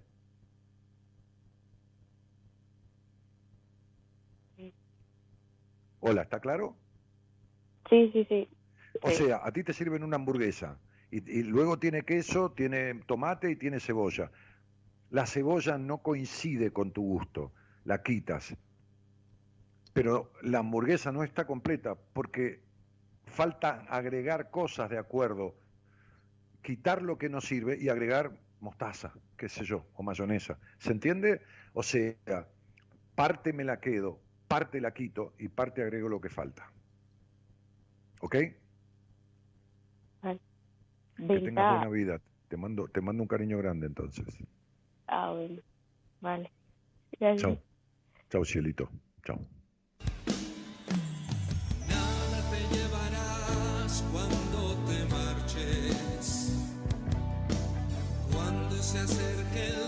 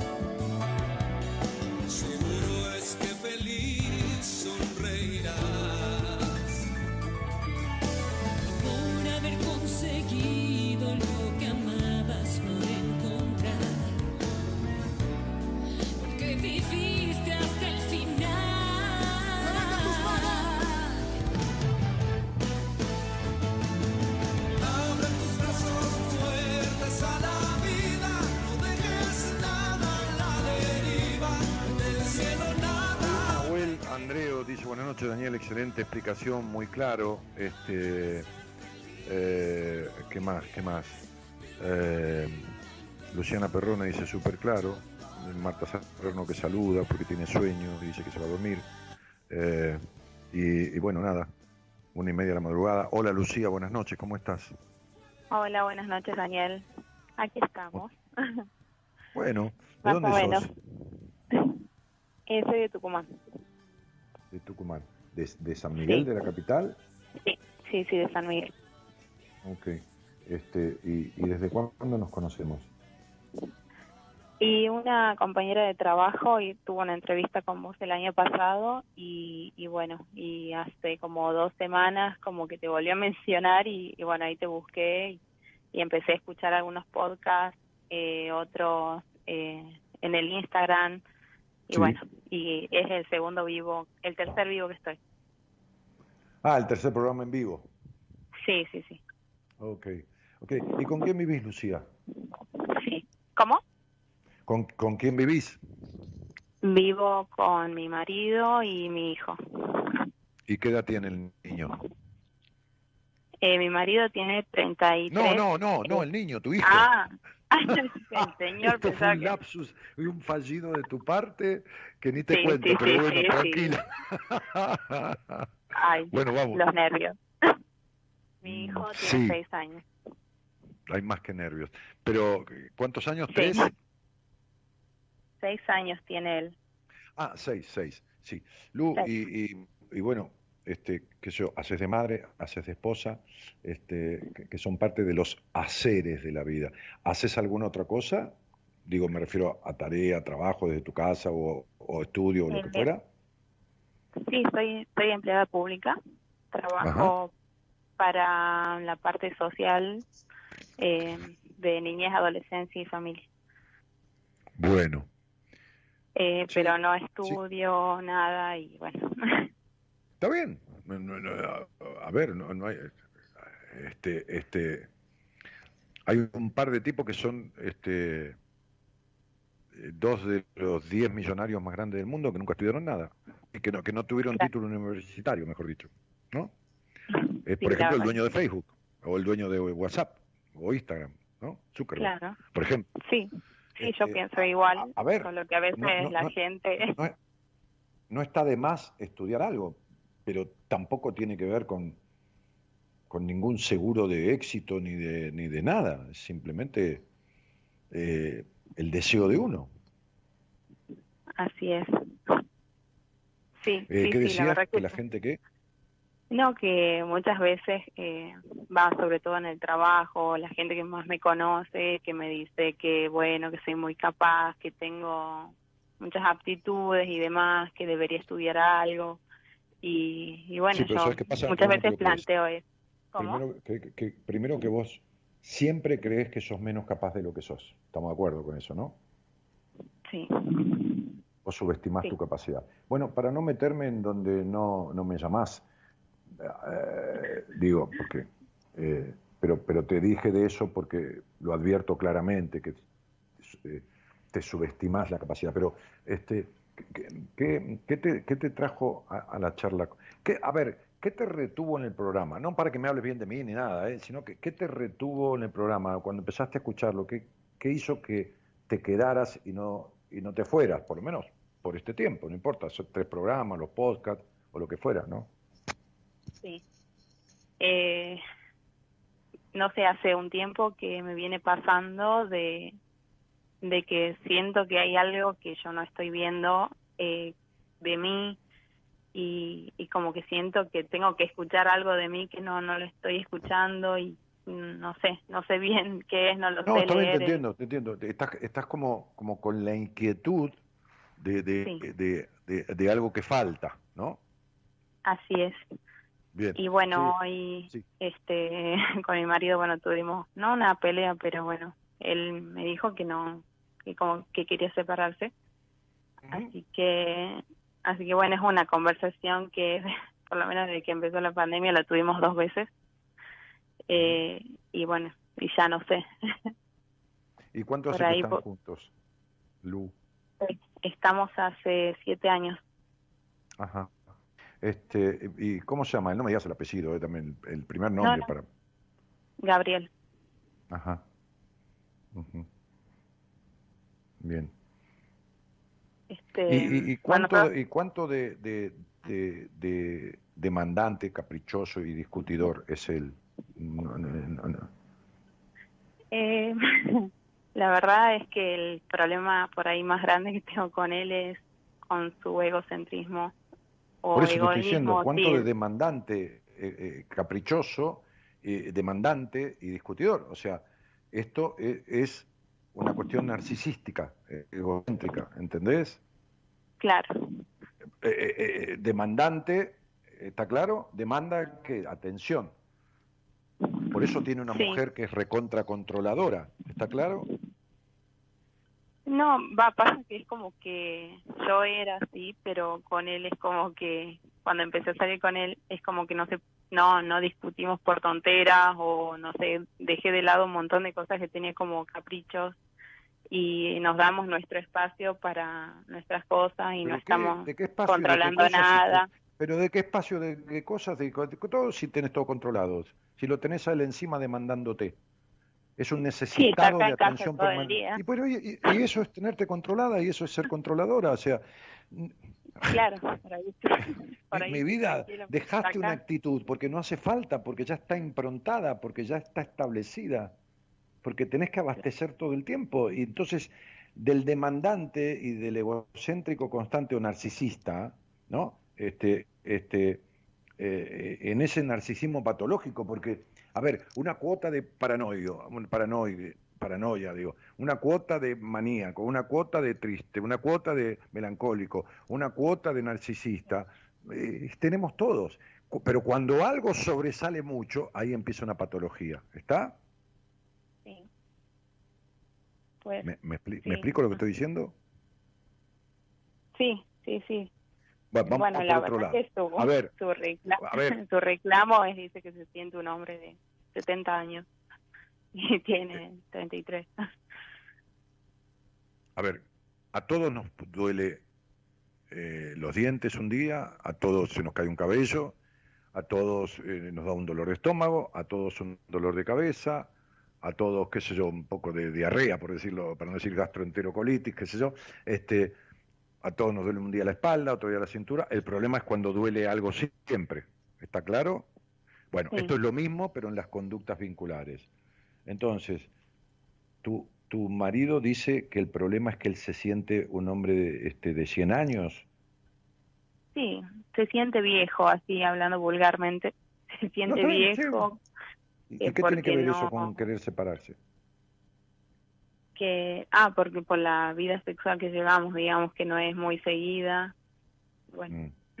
¿Pero alguna vez vos, vos venciste los problemas que tenés con la sexualidad? no lo sé. Pensaba que sí, que venía bien, pero bueno. Ajá. Bueno, vos fijate una cosa, este, vos conocés a tu marido hace seis años. Vamos a suponer, Sí. no importa cuántos hombres hayas tenido en la vida sexualmente, si fueron tres o si fueron 114, no importa. Vamos a hacer esta pregunta. Vamos a suponer lo siguiente, del 100% de las veces que vos tuviste relaciones sexuales, Sí, del 100% de las veces en tu vida, ¿en qué Sí. porcentaje vos crees que tuviste orgasmo? ¿En qué porcentaje crees que tuviste un orgasmo? ¿En qué porcentaje del 100%? Dale, A decilo. ver. ¿Eh? sí, debe ser un 50, 60. Ok. ¿Y qué porcentaje del otro 50, qué porcentaje del 50 que no lo fingiste? O sea, del otro 100% que no hubo orgasmo, que es otro nuevo 100%, ¿qué porcentaje lo fingiste? Mm, 25, Un 80. ¿Eh? claro, Bien, muy bien. Ok. sí. Y si, y si tuvieras que decir de 1 a 10, y no voy a hablar más del tema, ¿eh? porque ya no se puede ir más a fondo, de 1 a 10, ¿cuál es Sí. la sensibilidad de tus pechos? De tus pechos, ¿no? De, de las mamas, como quieras llamarles, que yo, las tetas, como quieras llamarles, todo, es todo sano, no, no hay suciedad en ningún término. Este, ¿Qué porcentaje de sensibilidad, no, no, qué, qué puntaje, de 1 a 10, cuánto pondrías en la sensibilidad? O diría, ¿es baja, es nula, es media baja, me- media alta, alta, muy alta, baja, Eh, media baja, nula, la sensibilidad? Un 6, Ok. Entonces, entonces Sí. es media, o, o- o- media, media alta, o media. ¿Está? sí, sí, Sí, nada más que no me gusta mucho Sí, eso en la lo- sexualidad después de tenerlo a mi hijo. Eh, claro, porque tenés- tenías más vocación de, de madre que de esposa, porque tenés mandato de hogar, mandato de hogar gris, mandato de madre melancólica, de madre bastante prejuiciosa, mandato de, de- de- de familia, ¿se entiende? M- Más que de hembra, ¿está claro? Sí, Bueno, entonces, el porcentaje que te falta de sensibilidad en tus pechos es el, es el porcentaje que te falta de libertad en tu sexo. sí. ¿Ok? Igual es, puede, ser que uno cambie, digamos, o, o no sé, porque ¿Que yo antes de ser mamá, digamos, es como que disfrutaba de otra forma, digamos. A ver, espera porque nos estamos chocando, hay mucho, hay delay. No, no, no sé, ¿vos tenés un auricular o algo? No. Sí, sí. Bueno, ok. Este, ¿Que cambies qué? porque antes eh, de ser mamá era como que disfrutaba mucho más mi sexualidad y tenía muchos orgasmos y, y bueno, después de eso es como que se complicó todo ese tema.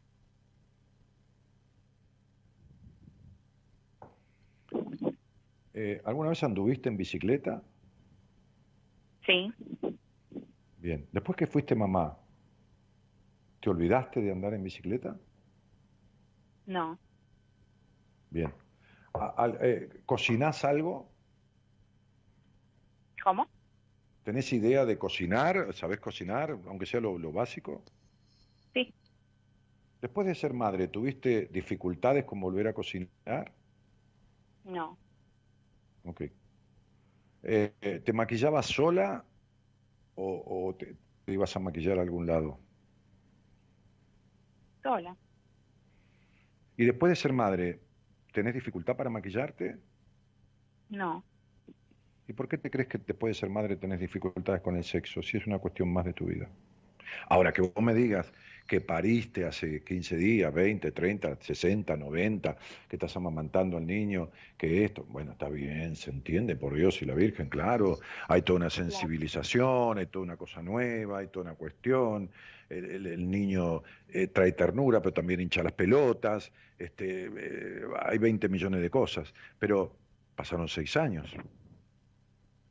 Sí, el tema fue que no, después en el puerperio mío, eh, la verdad es como que me costaba volver a tener deseo, eh, me cambió todo el cuerpo, me sentía yo que era muy chica, todavía tenía 21 años y, y no sé, es como que, que me sentía mal psicológicamente quizás, no me no fui a una psicólogo, psicólogo nada, pero y no me sentía acompañada por mi pareja, digamos que me No, comprendía. pero ¿cómo te va a acompañar un narcisista? ¿Vos me estás jodiendo?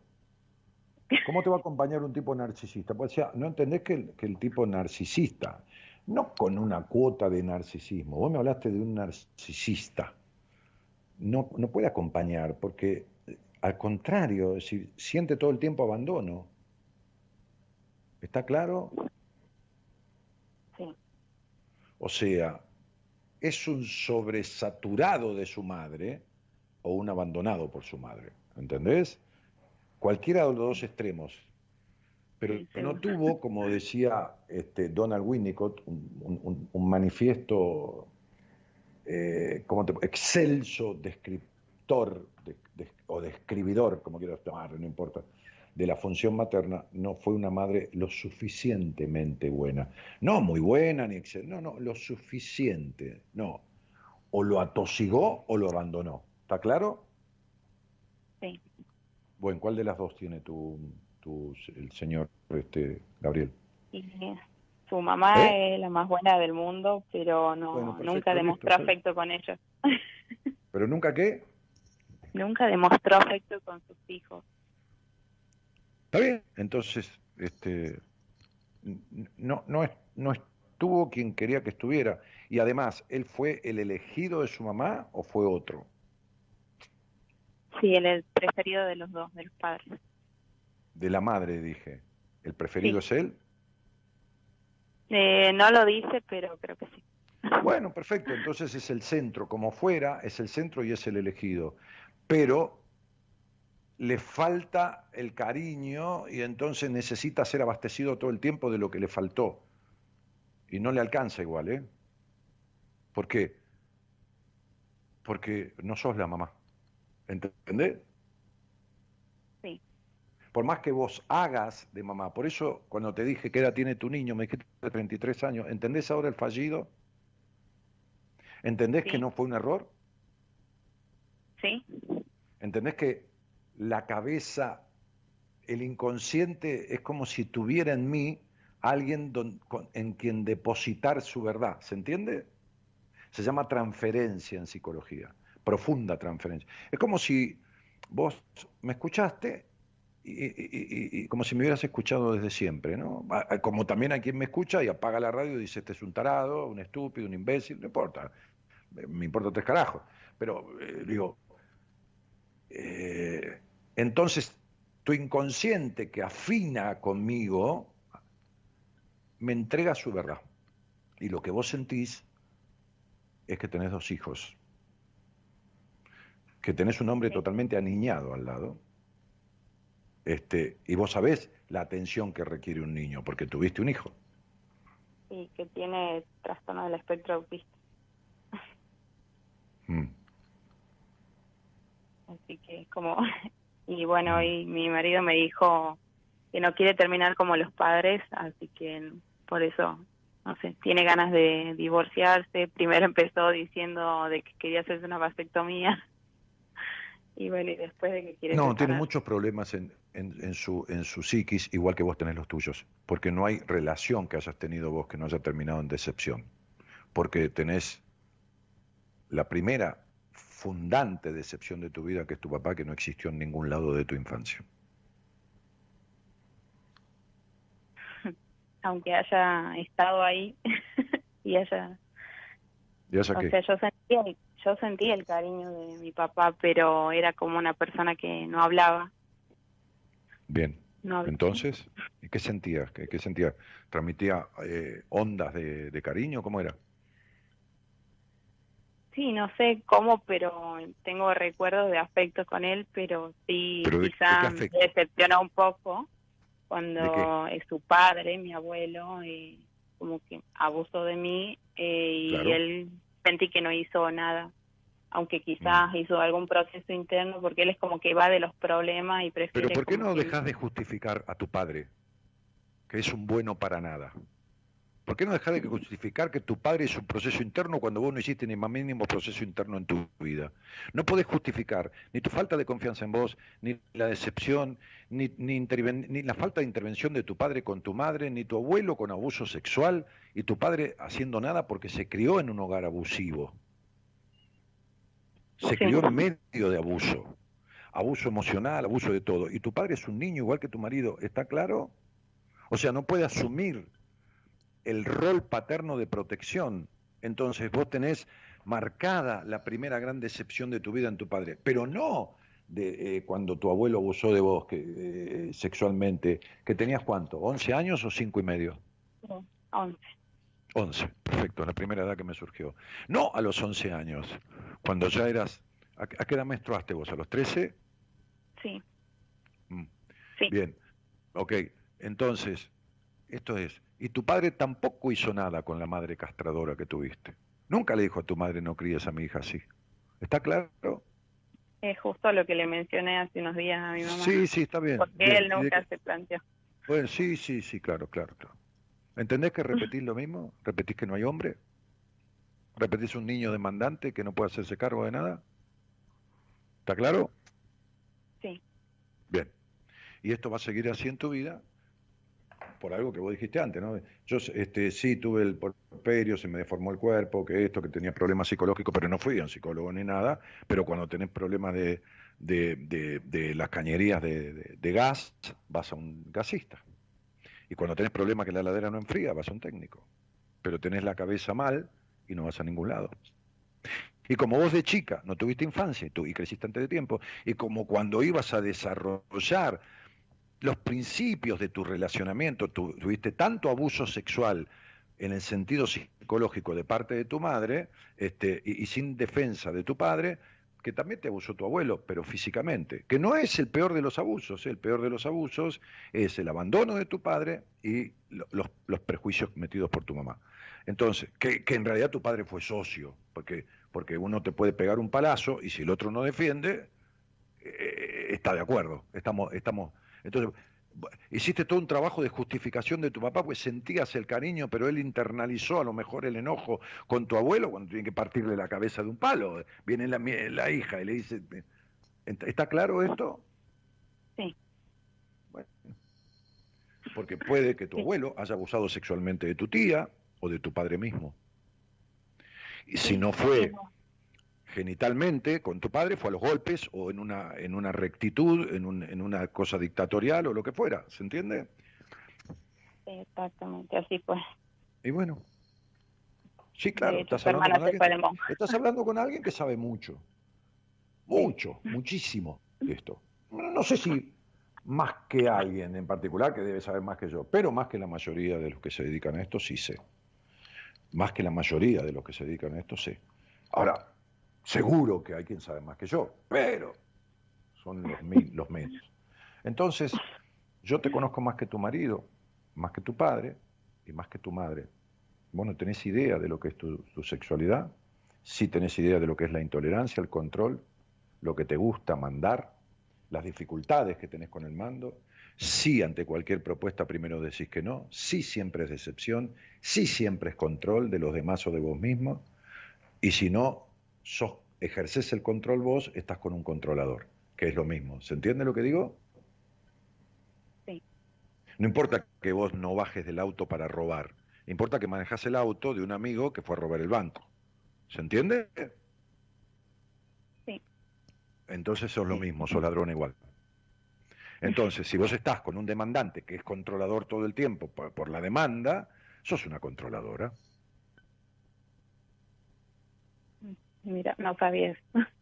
Claro, y sí, los hinchas de River están con lo de River, lo de Boca con lo de Boca, ¿viste? No, no vale de River a la tribuna de Boca, ¿se entiende? Es decir, uno tiene el vínculo con quien se le parece.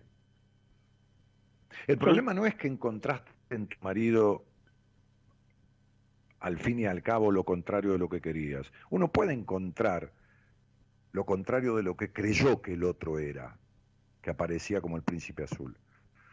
El problema no es encontrarse con lo contrario de lo que uno creyó, el problema es quedarse. Sí. Y vos te quedaste con un hombre o con un varón que no tiene conducta de hombre, igual que tu padre. Es el modelo paterno. Tu papá es de tu abuela, es de tu abuela, ¿se entiende? Como tu marido es de su mamá.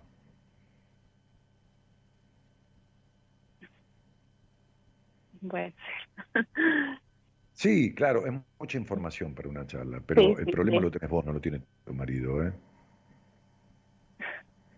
Claro, el problema es tuyo. Él tendrá el suyo, qué sé yo, que, que lo arregle, que tenga-. El problema tuyo es tuyo, de repetir la historia de un padre que querés justificar de alguna manera, o de todas las maneras, y, y- y de un marido que también querés justificar de todas las maneras. Este, Justo lo y- iba a justificar ahora. ¿Cómo? Justo lo iba a justificar ahora, diciendo Claro. que como, como persona es excelente, pero, pero bueno. Sí, mi mamá buenos una excelente persona, pero yo no la hubiera presentado en un concurso de Miss Argentina. ¿Me entendés lo que te digo? Claro.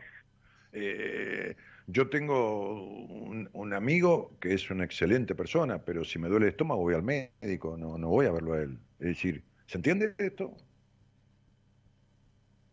Sí.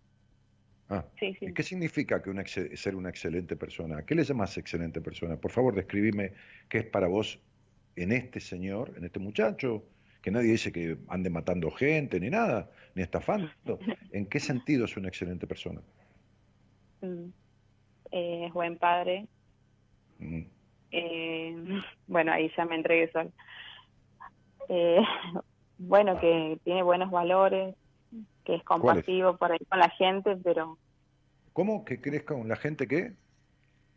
que es compasivo con la gente, pero depende del No. momento en que esté y que no esté.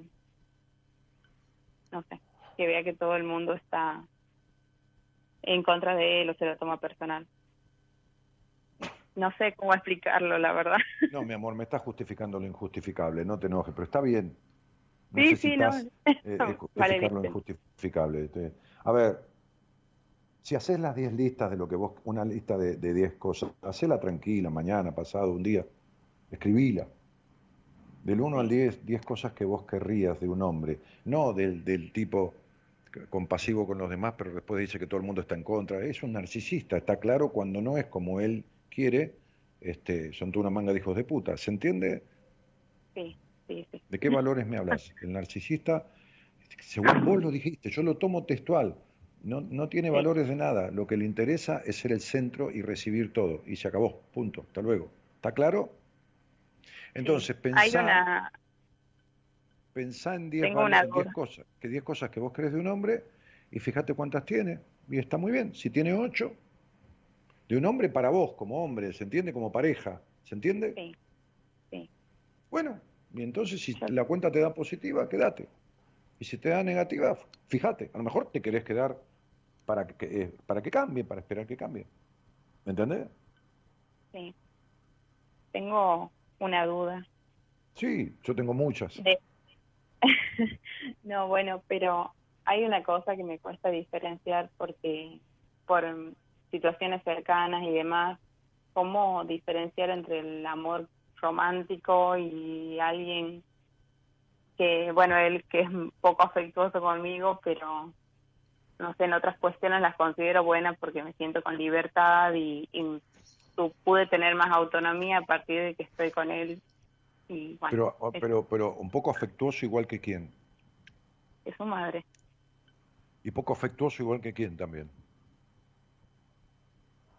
Que mi padre. Claro. Y sí, si me lo acabas de decir, me lo dijiste vos antes. Lo querés justificar, pero sí, pero eh, sentías el, el, el cariño, sentías, pero no manifestaba, pero no. Y estamos en la misma historia, de una manera o de otra. Sí. ¿Y qué, qué tiene que, qué, qué es el amor romántico para vos? No sé, a veces veo que como que no sé, les bajan el cielo, las estrellas, todo, y a mí esas cosas me dan, me dan miedo, digamos, la gente que es así tan aduladora o tan, que no sé, No te entiendo, muestra no todo entiendo. lindo. Pero no te entiendo, mi vida, ¿de qué me estás hablando? ¿De vos o, o de la gente? que, que ¿Quién te baja del cielo las estrellas? No entiendo. No, la verdad es que comparo con mi, con mi relación y, y yo pensaba que dentro de todo mi relación era sana porque a pesar de que no tiene todo la- lo tem- el tema del cariño, del afecto así constante y porque no era que él estaba, no sé, que él no me está controlando, que si salgo a qué hora llego, que, que esto, que lo otro, ni yo a él tampoco. No, está Yo muy bien. pensaba que eso era, era sano, digamos, en una relación. Y está bien, y eso es un, es un vínculo sano en cuanto a las libertades individuales. Está claro, bárbaro. Además, uno no controla a la mamá y tampoco controla la eh, eh, al papá. Vos no controlabas a tu papá cuando entraba y salía. Y él tampoco controlaba a su mamá cuando entraba y salía, ¿no? no. Bien. ¿Vos sentís como que, no importa lo que consigas en la vida, es como si siempre te faltara algo? Siempre. Como cuando vos te servís el vaso de Coca-Cola o de vino y justo lo que quedaba no alcanza a llenar el vaso, ¿viste? La puta que lo parió, ¿viste? Que, como si uno necesitara el vaso lleno, ¿viste? Porque por ahí te alcanza con la mitad, por ahí te, te sirven un vaso lleno y no tomás más que la mitad, pero donde te sirven la mitad te parece poco, ¿viste?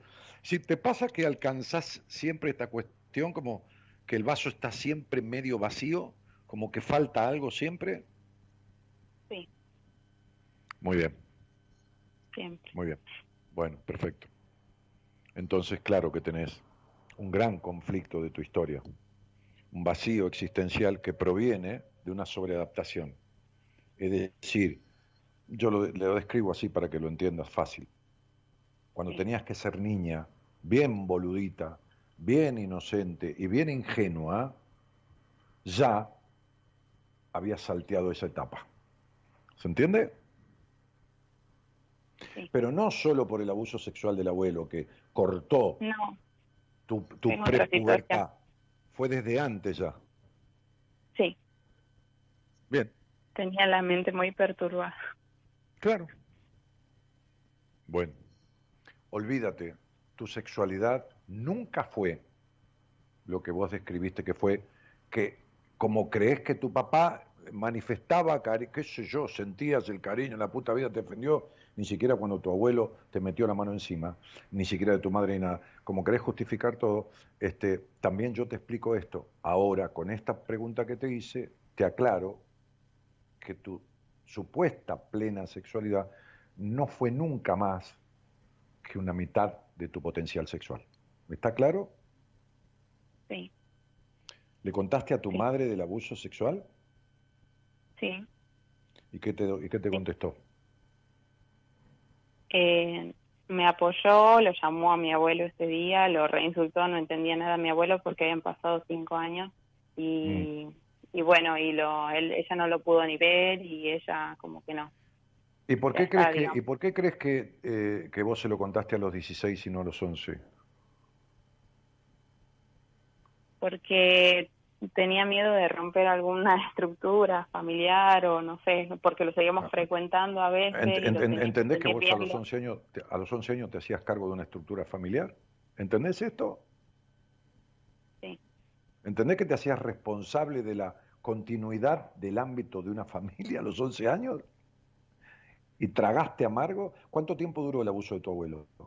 ¿Fue una vez o fue un tiempo?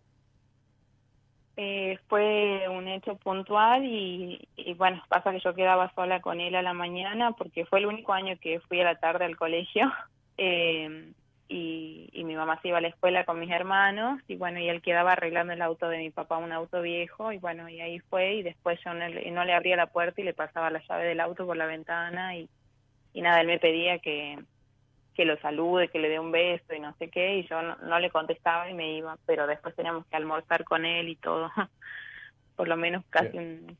Estuviste siete cinco meses años sosteniendo, sosteniendo ese abuso, ¿entendés? Sí, Bueno, tu madre fue abusada sexualmente también. me lo imagino, sí. Sí. Bueno, te lo confirmo. Bueno, eh, yo me tengo que ir porque termina el programa. Sí. Este, sí. ¿Qué? ¿Qué querías? No, nada, nada, nada. Decime. No, nada, nada, estaba pensando todo lo que me dicho. Sí, después agarrá el programa que está subido Sí. a, a- a- a- a- a Spotify o acá en, en- en el mismo Facebook y escuchate. Escu- escu- No que, no Sí. que escuchame, bueno, vas a tener que escucharme a mí inevitablemente, eh, pero, pero escuchate, escuchá esta conversación de vuelta, tranquila, sola, ya cuando no hay, no hay nada y podés escucharla fríamente, y, ¿entendés?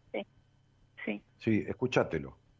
¿Mm? Escuchate y escúchame, bueno, como yo te voy acompañando en la charla, ¿no? Porque te, te- te Sí. guié, porque vas a poder entender algunas cosas mejor y, y- y bueno, qué sé yo. Y después verás qué harás con, con todo esto. sí. Eh, Muchas gracias. Muy bien. o yo, o yo, o, o Tony Robbins, que repite esta frase, un famoso coach estadounidense, no importa, eh, varios decimos esto. Este, el día que encuentres la niña, aparecerá la mujer.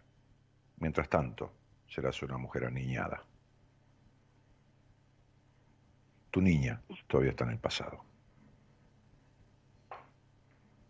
Bien, Te mando un cariño. Gracias. Igual. Chao.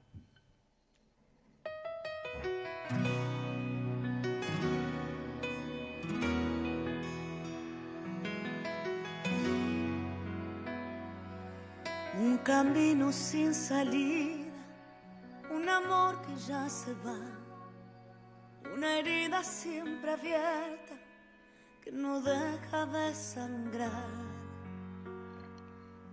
Cerraron tantas puertas, es difícil continuar y marchita la esperanza, es momento de cambiar. No hay razón para quedarse, nada queda por aquí. Es mejor cambiar el rumbo, ya no quiero vivir así. Llegó la hora de cambiarlo todo, atrás lo que no pudo ser, llenar el alma de ilusiones nuevas, cambiar el aire para después, perder el miedo a lo desconocido, confiar en uno y mantener la fe. Para crecer hay que cambiar de vida, volver a nacer. No sé cuántos.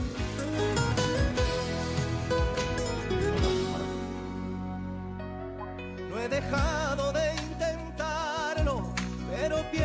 esta vez he luchado hasta el cansancio y me cuesta estar de pie. El sabor de la derrota dice que hay que mejorar. De mis sueños derrumbarse, es momento de cambiar.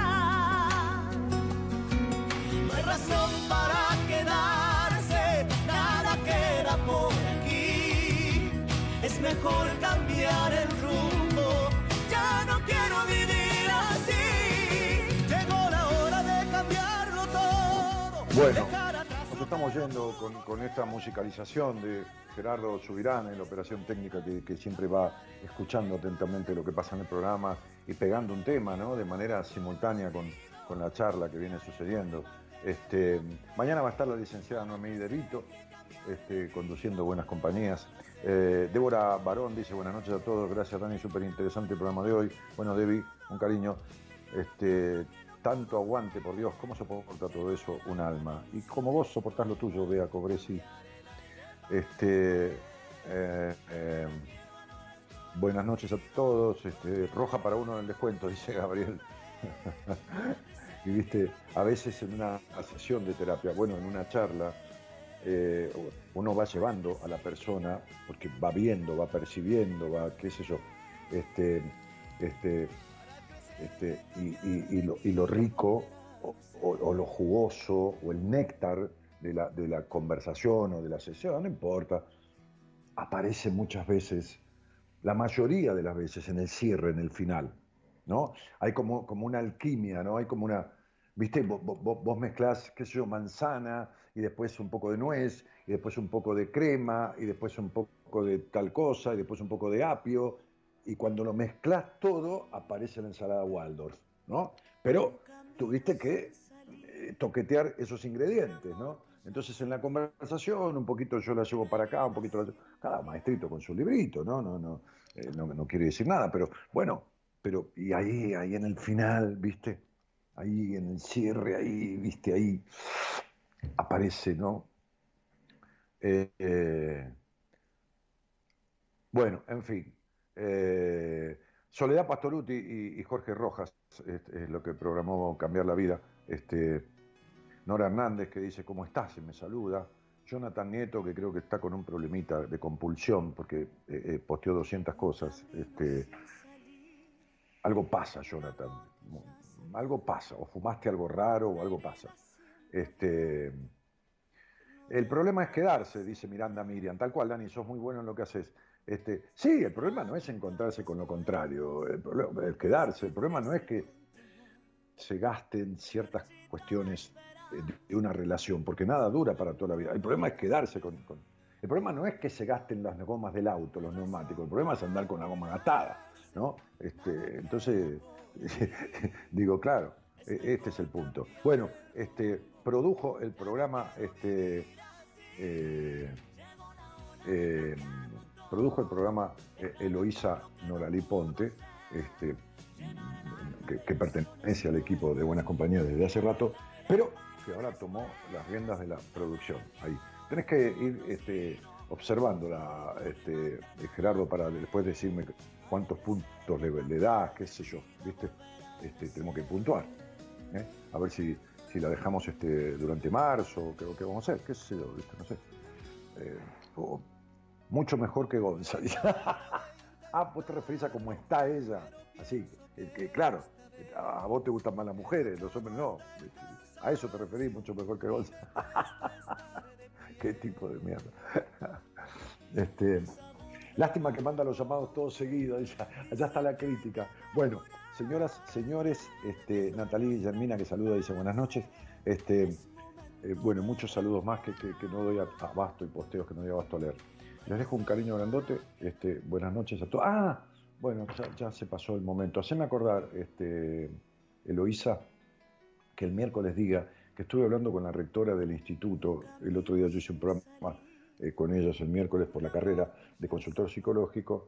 Este, y que, nada, yo me había olvidado y que, que había acordado con ellas que a la gente que, que se inscribiera en la carrera de consultor psicológico este, como oyente de buenas compañías, este, tenía que tener algún beneficio, algún algo. Y, habíamos acordado que iban a pagar el 50% de la, de la matrícula. Los que se inscribieran antes del 15 de marzo, me parece. Sí, creo que la fecha es antes del 15 de marzo porque comienzan ya el curso de, el curso de ingreso y bueno, toda esta cosa.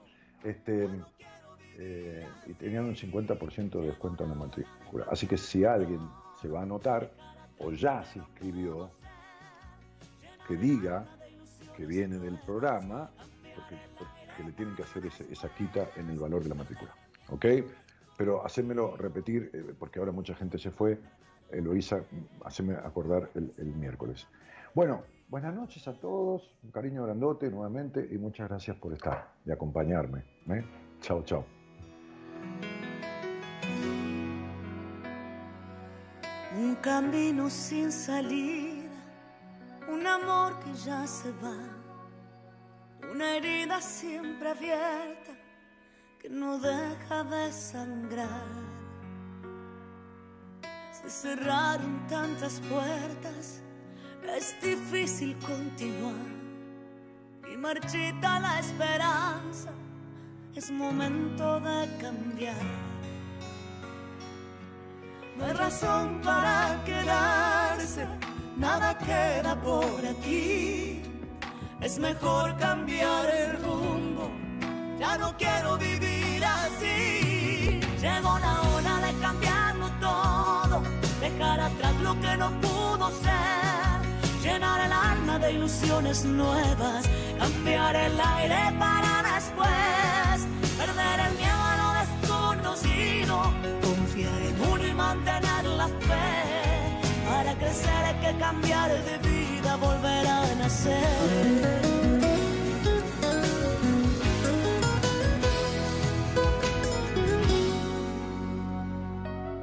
No he dejado de intentarlo, pero pienso que esta vez he luchado hasta el cansancio y me cuesta estar de pie. Sabor de la derrota dice que hay que mejorar, de mis sueños derrumbarse, es momento de cambiar. No hay razón para quedarse, nada queda por aquí, es mejor cambiar el rumbo, ya no quiero vivir.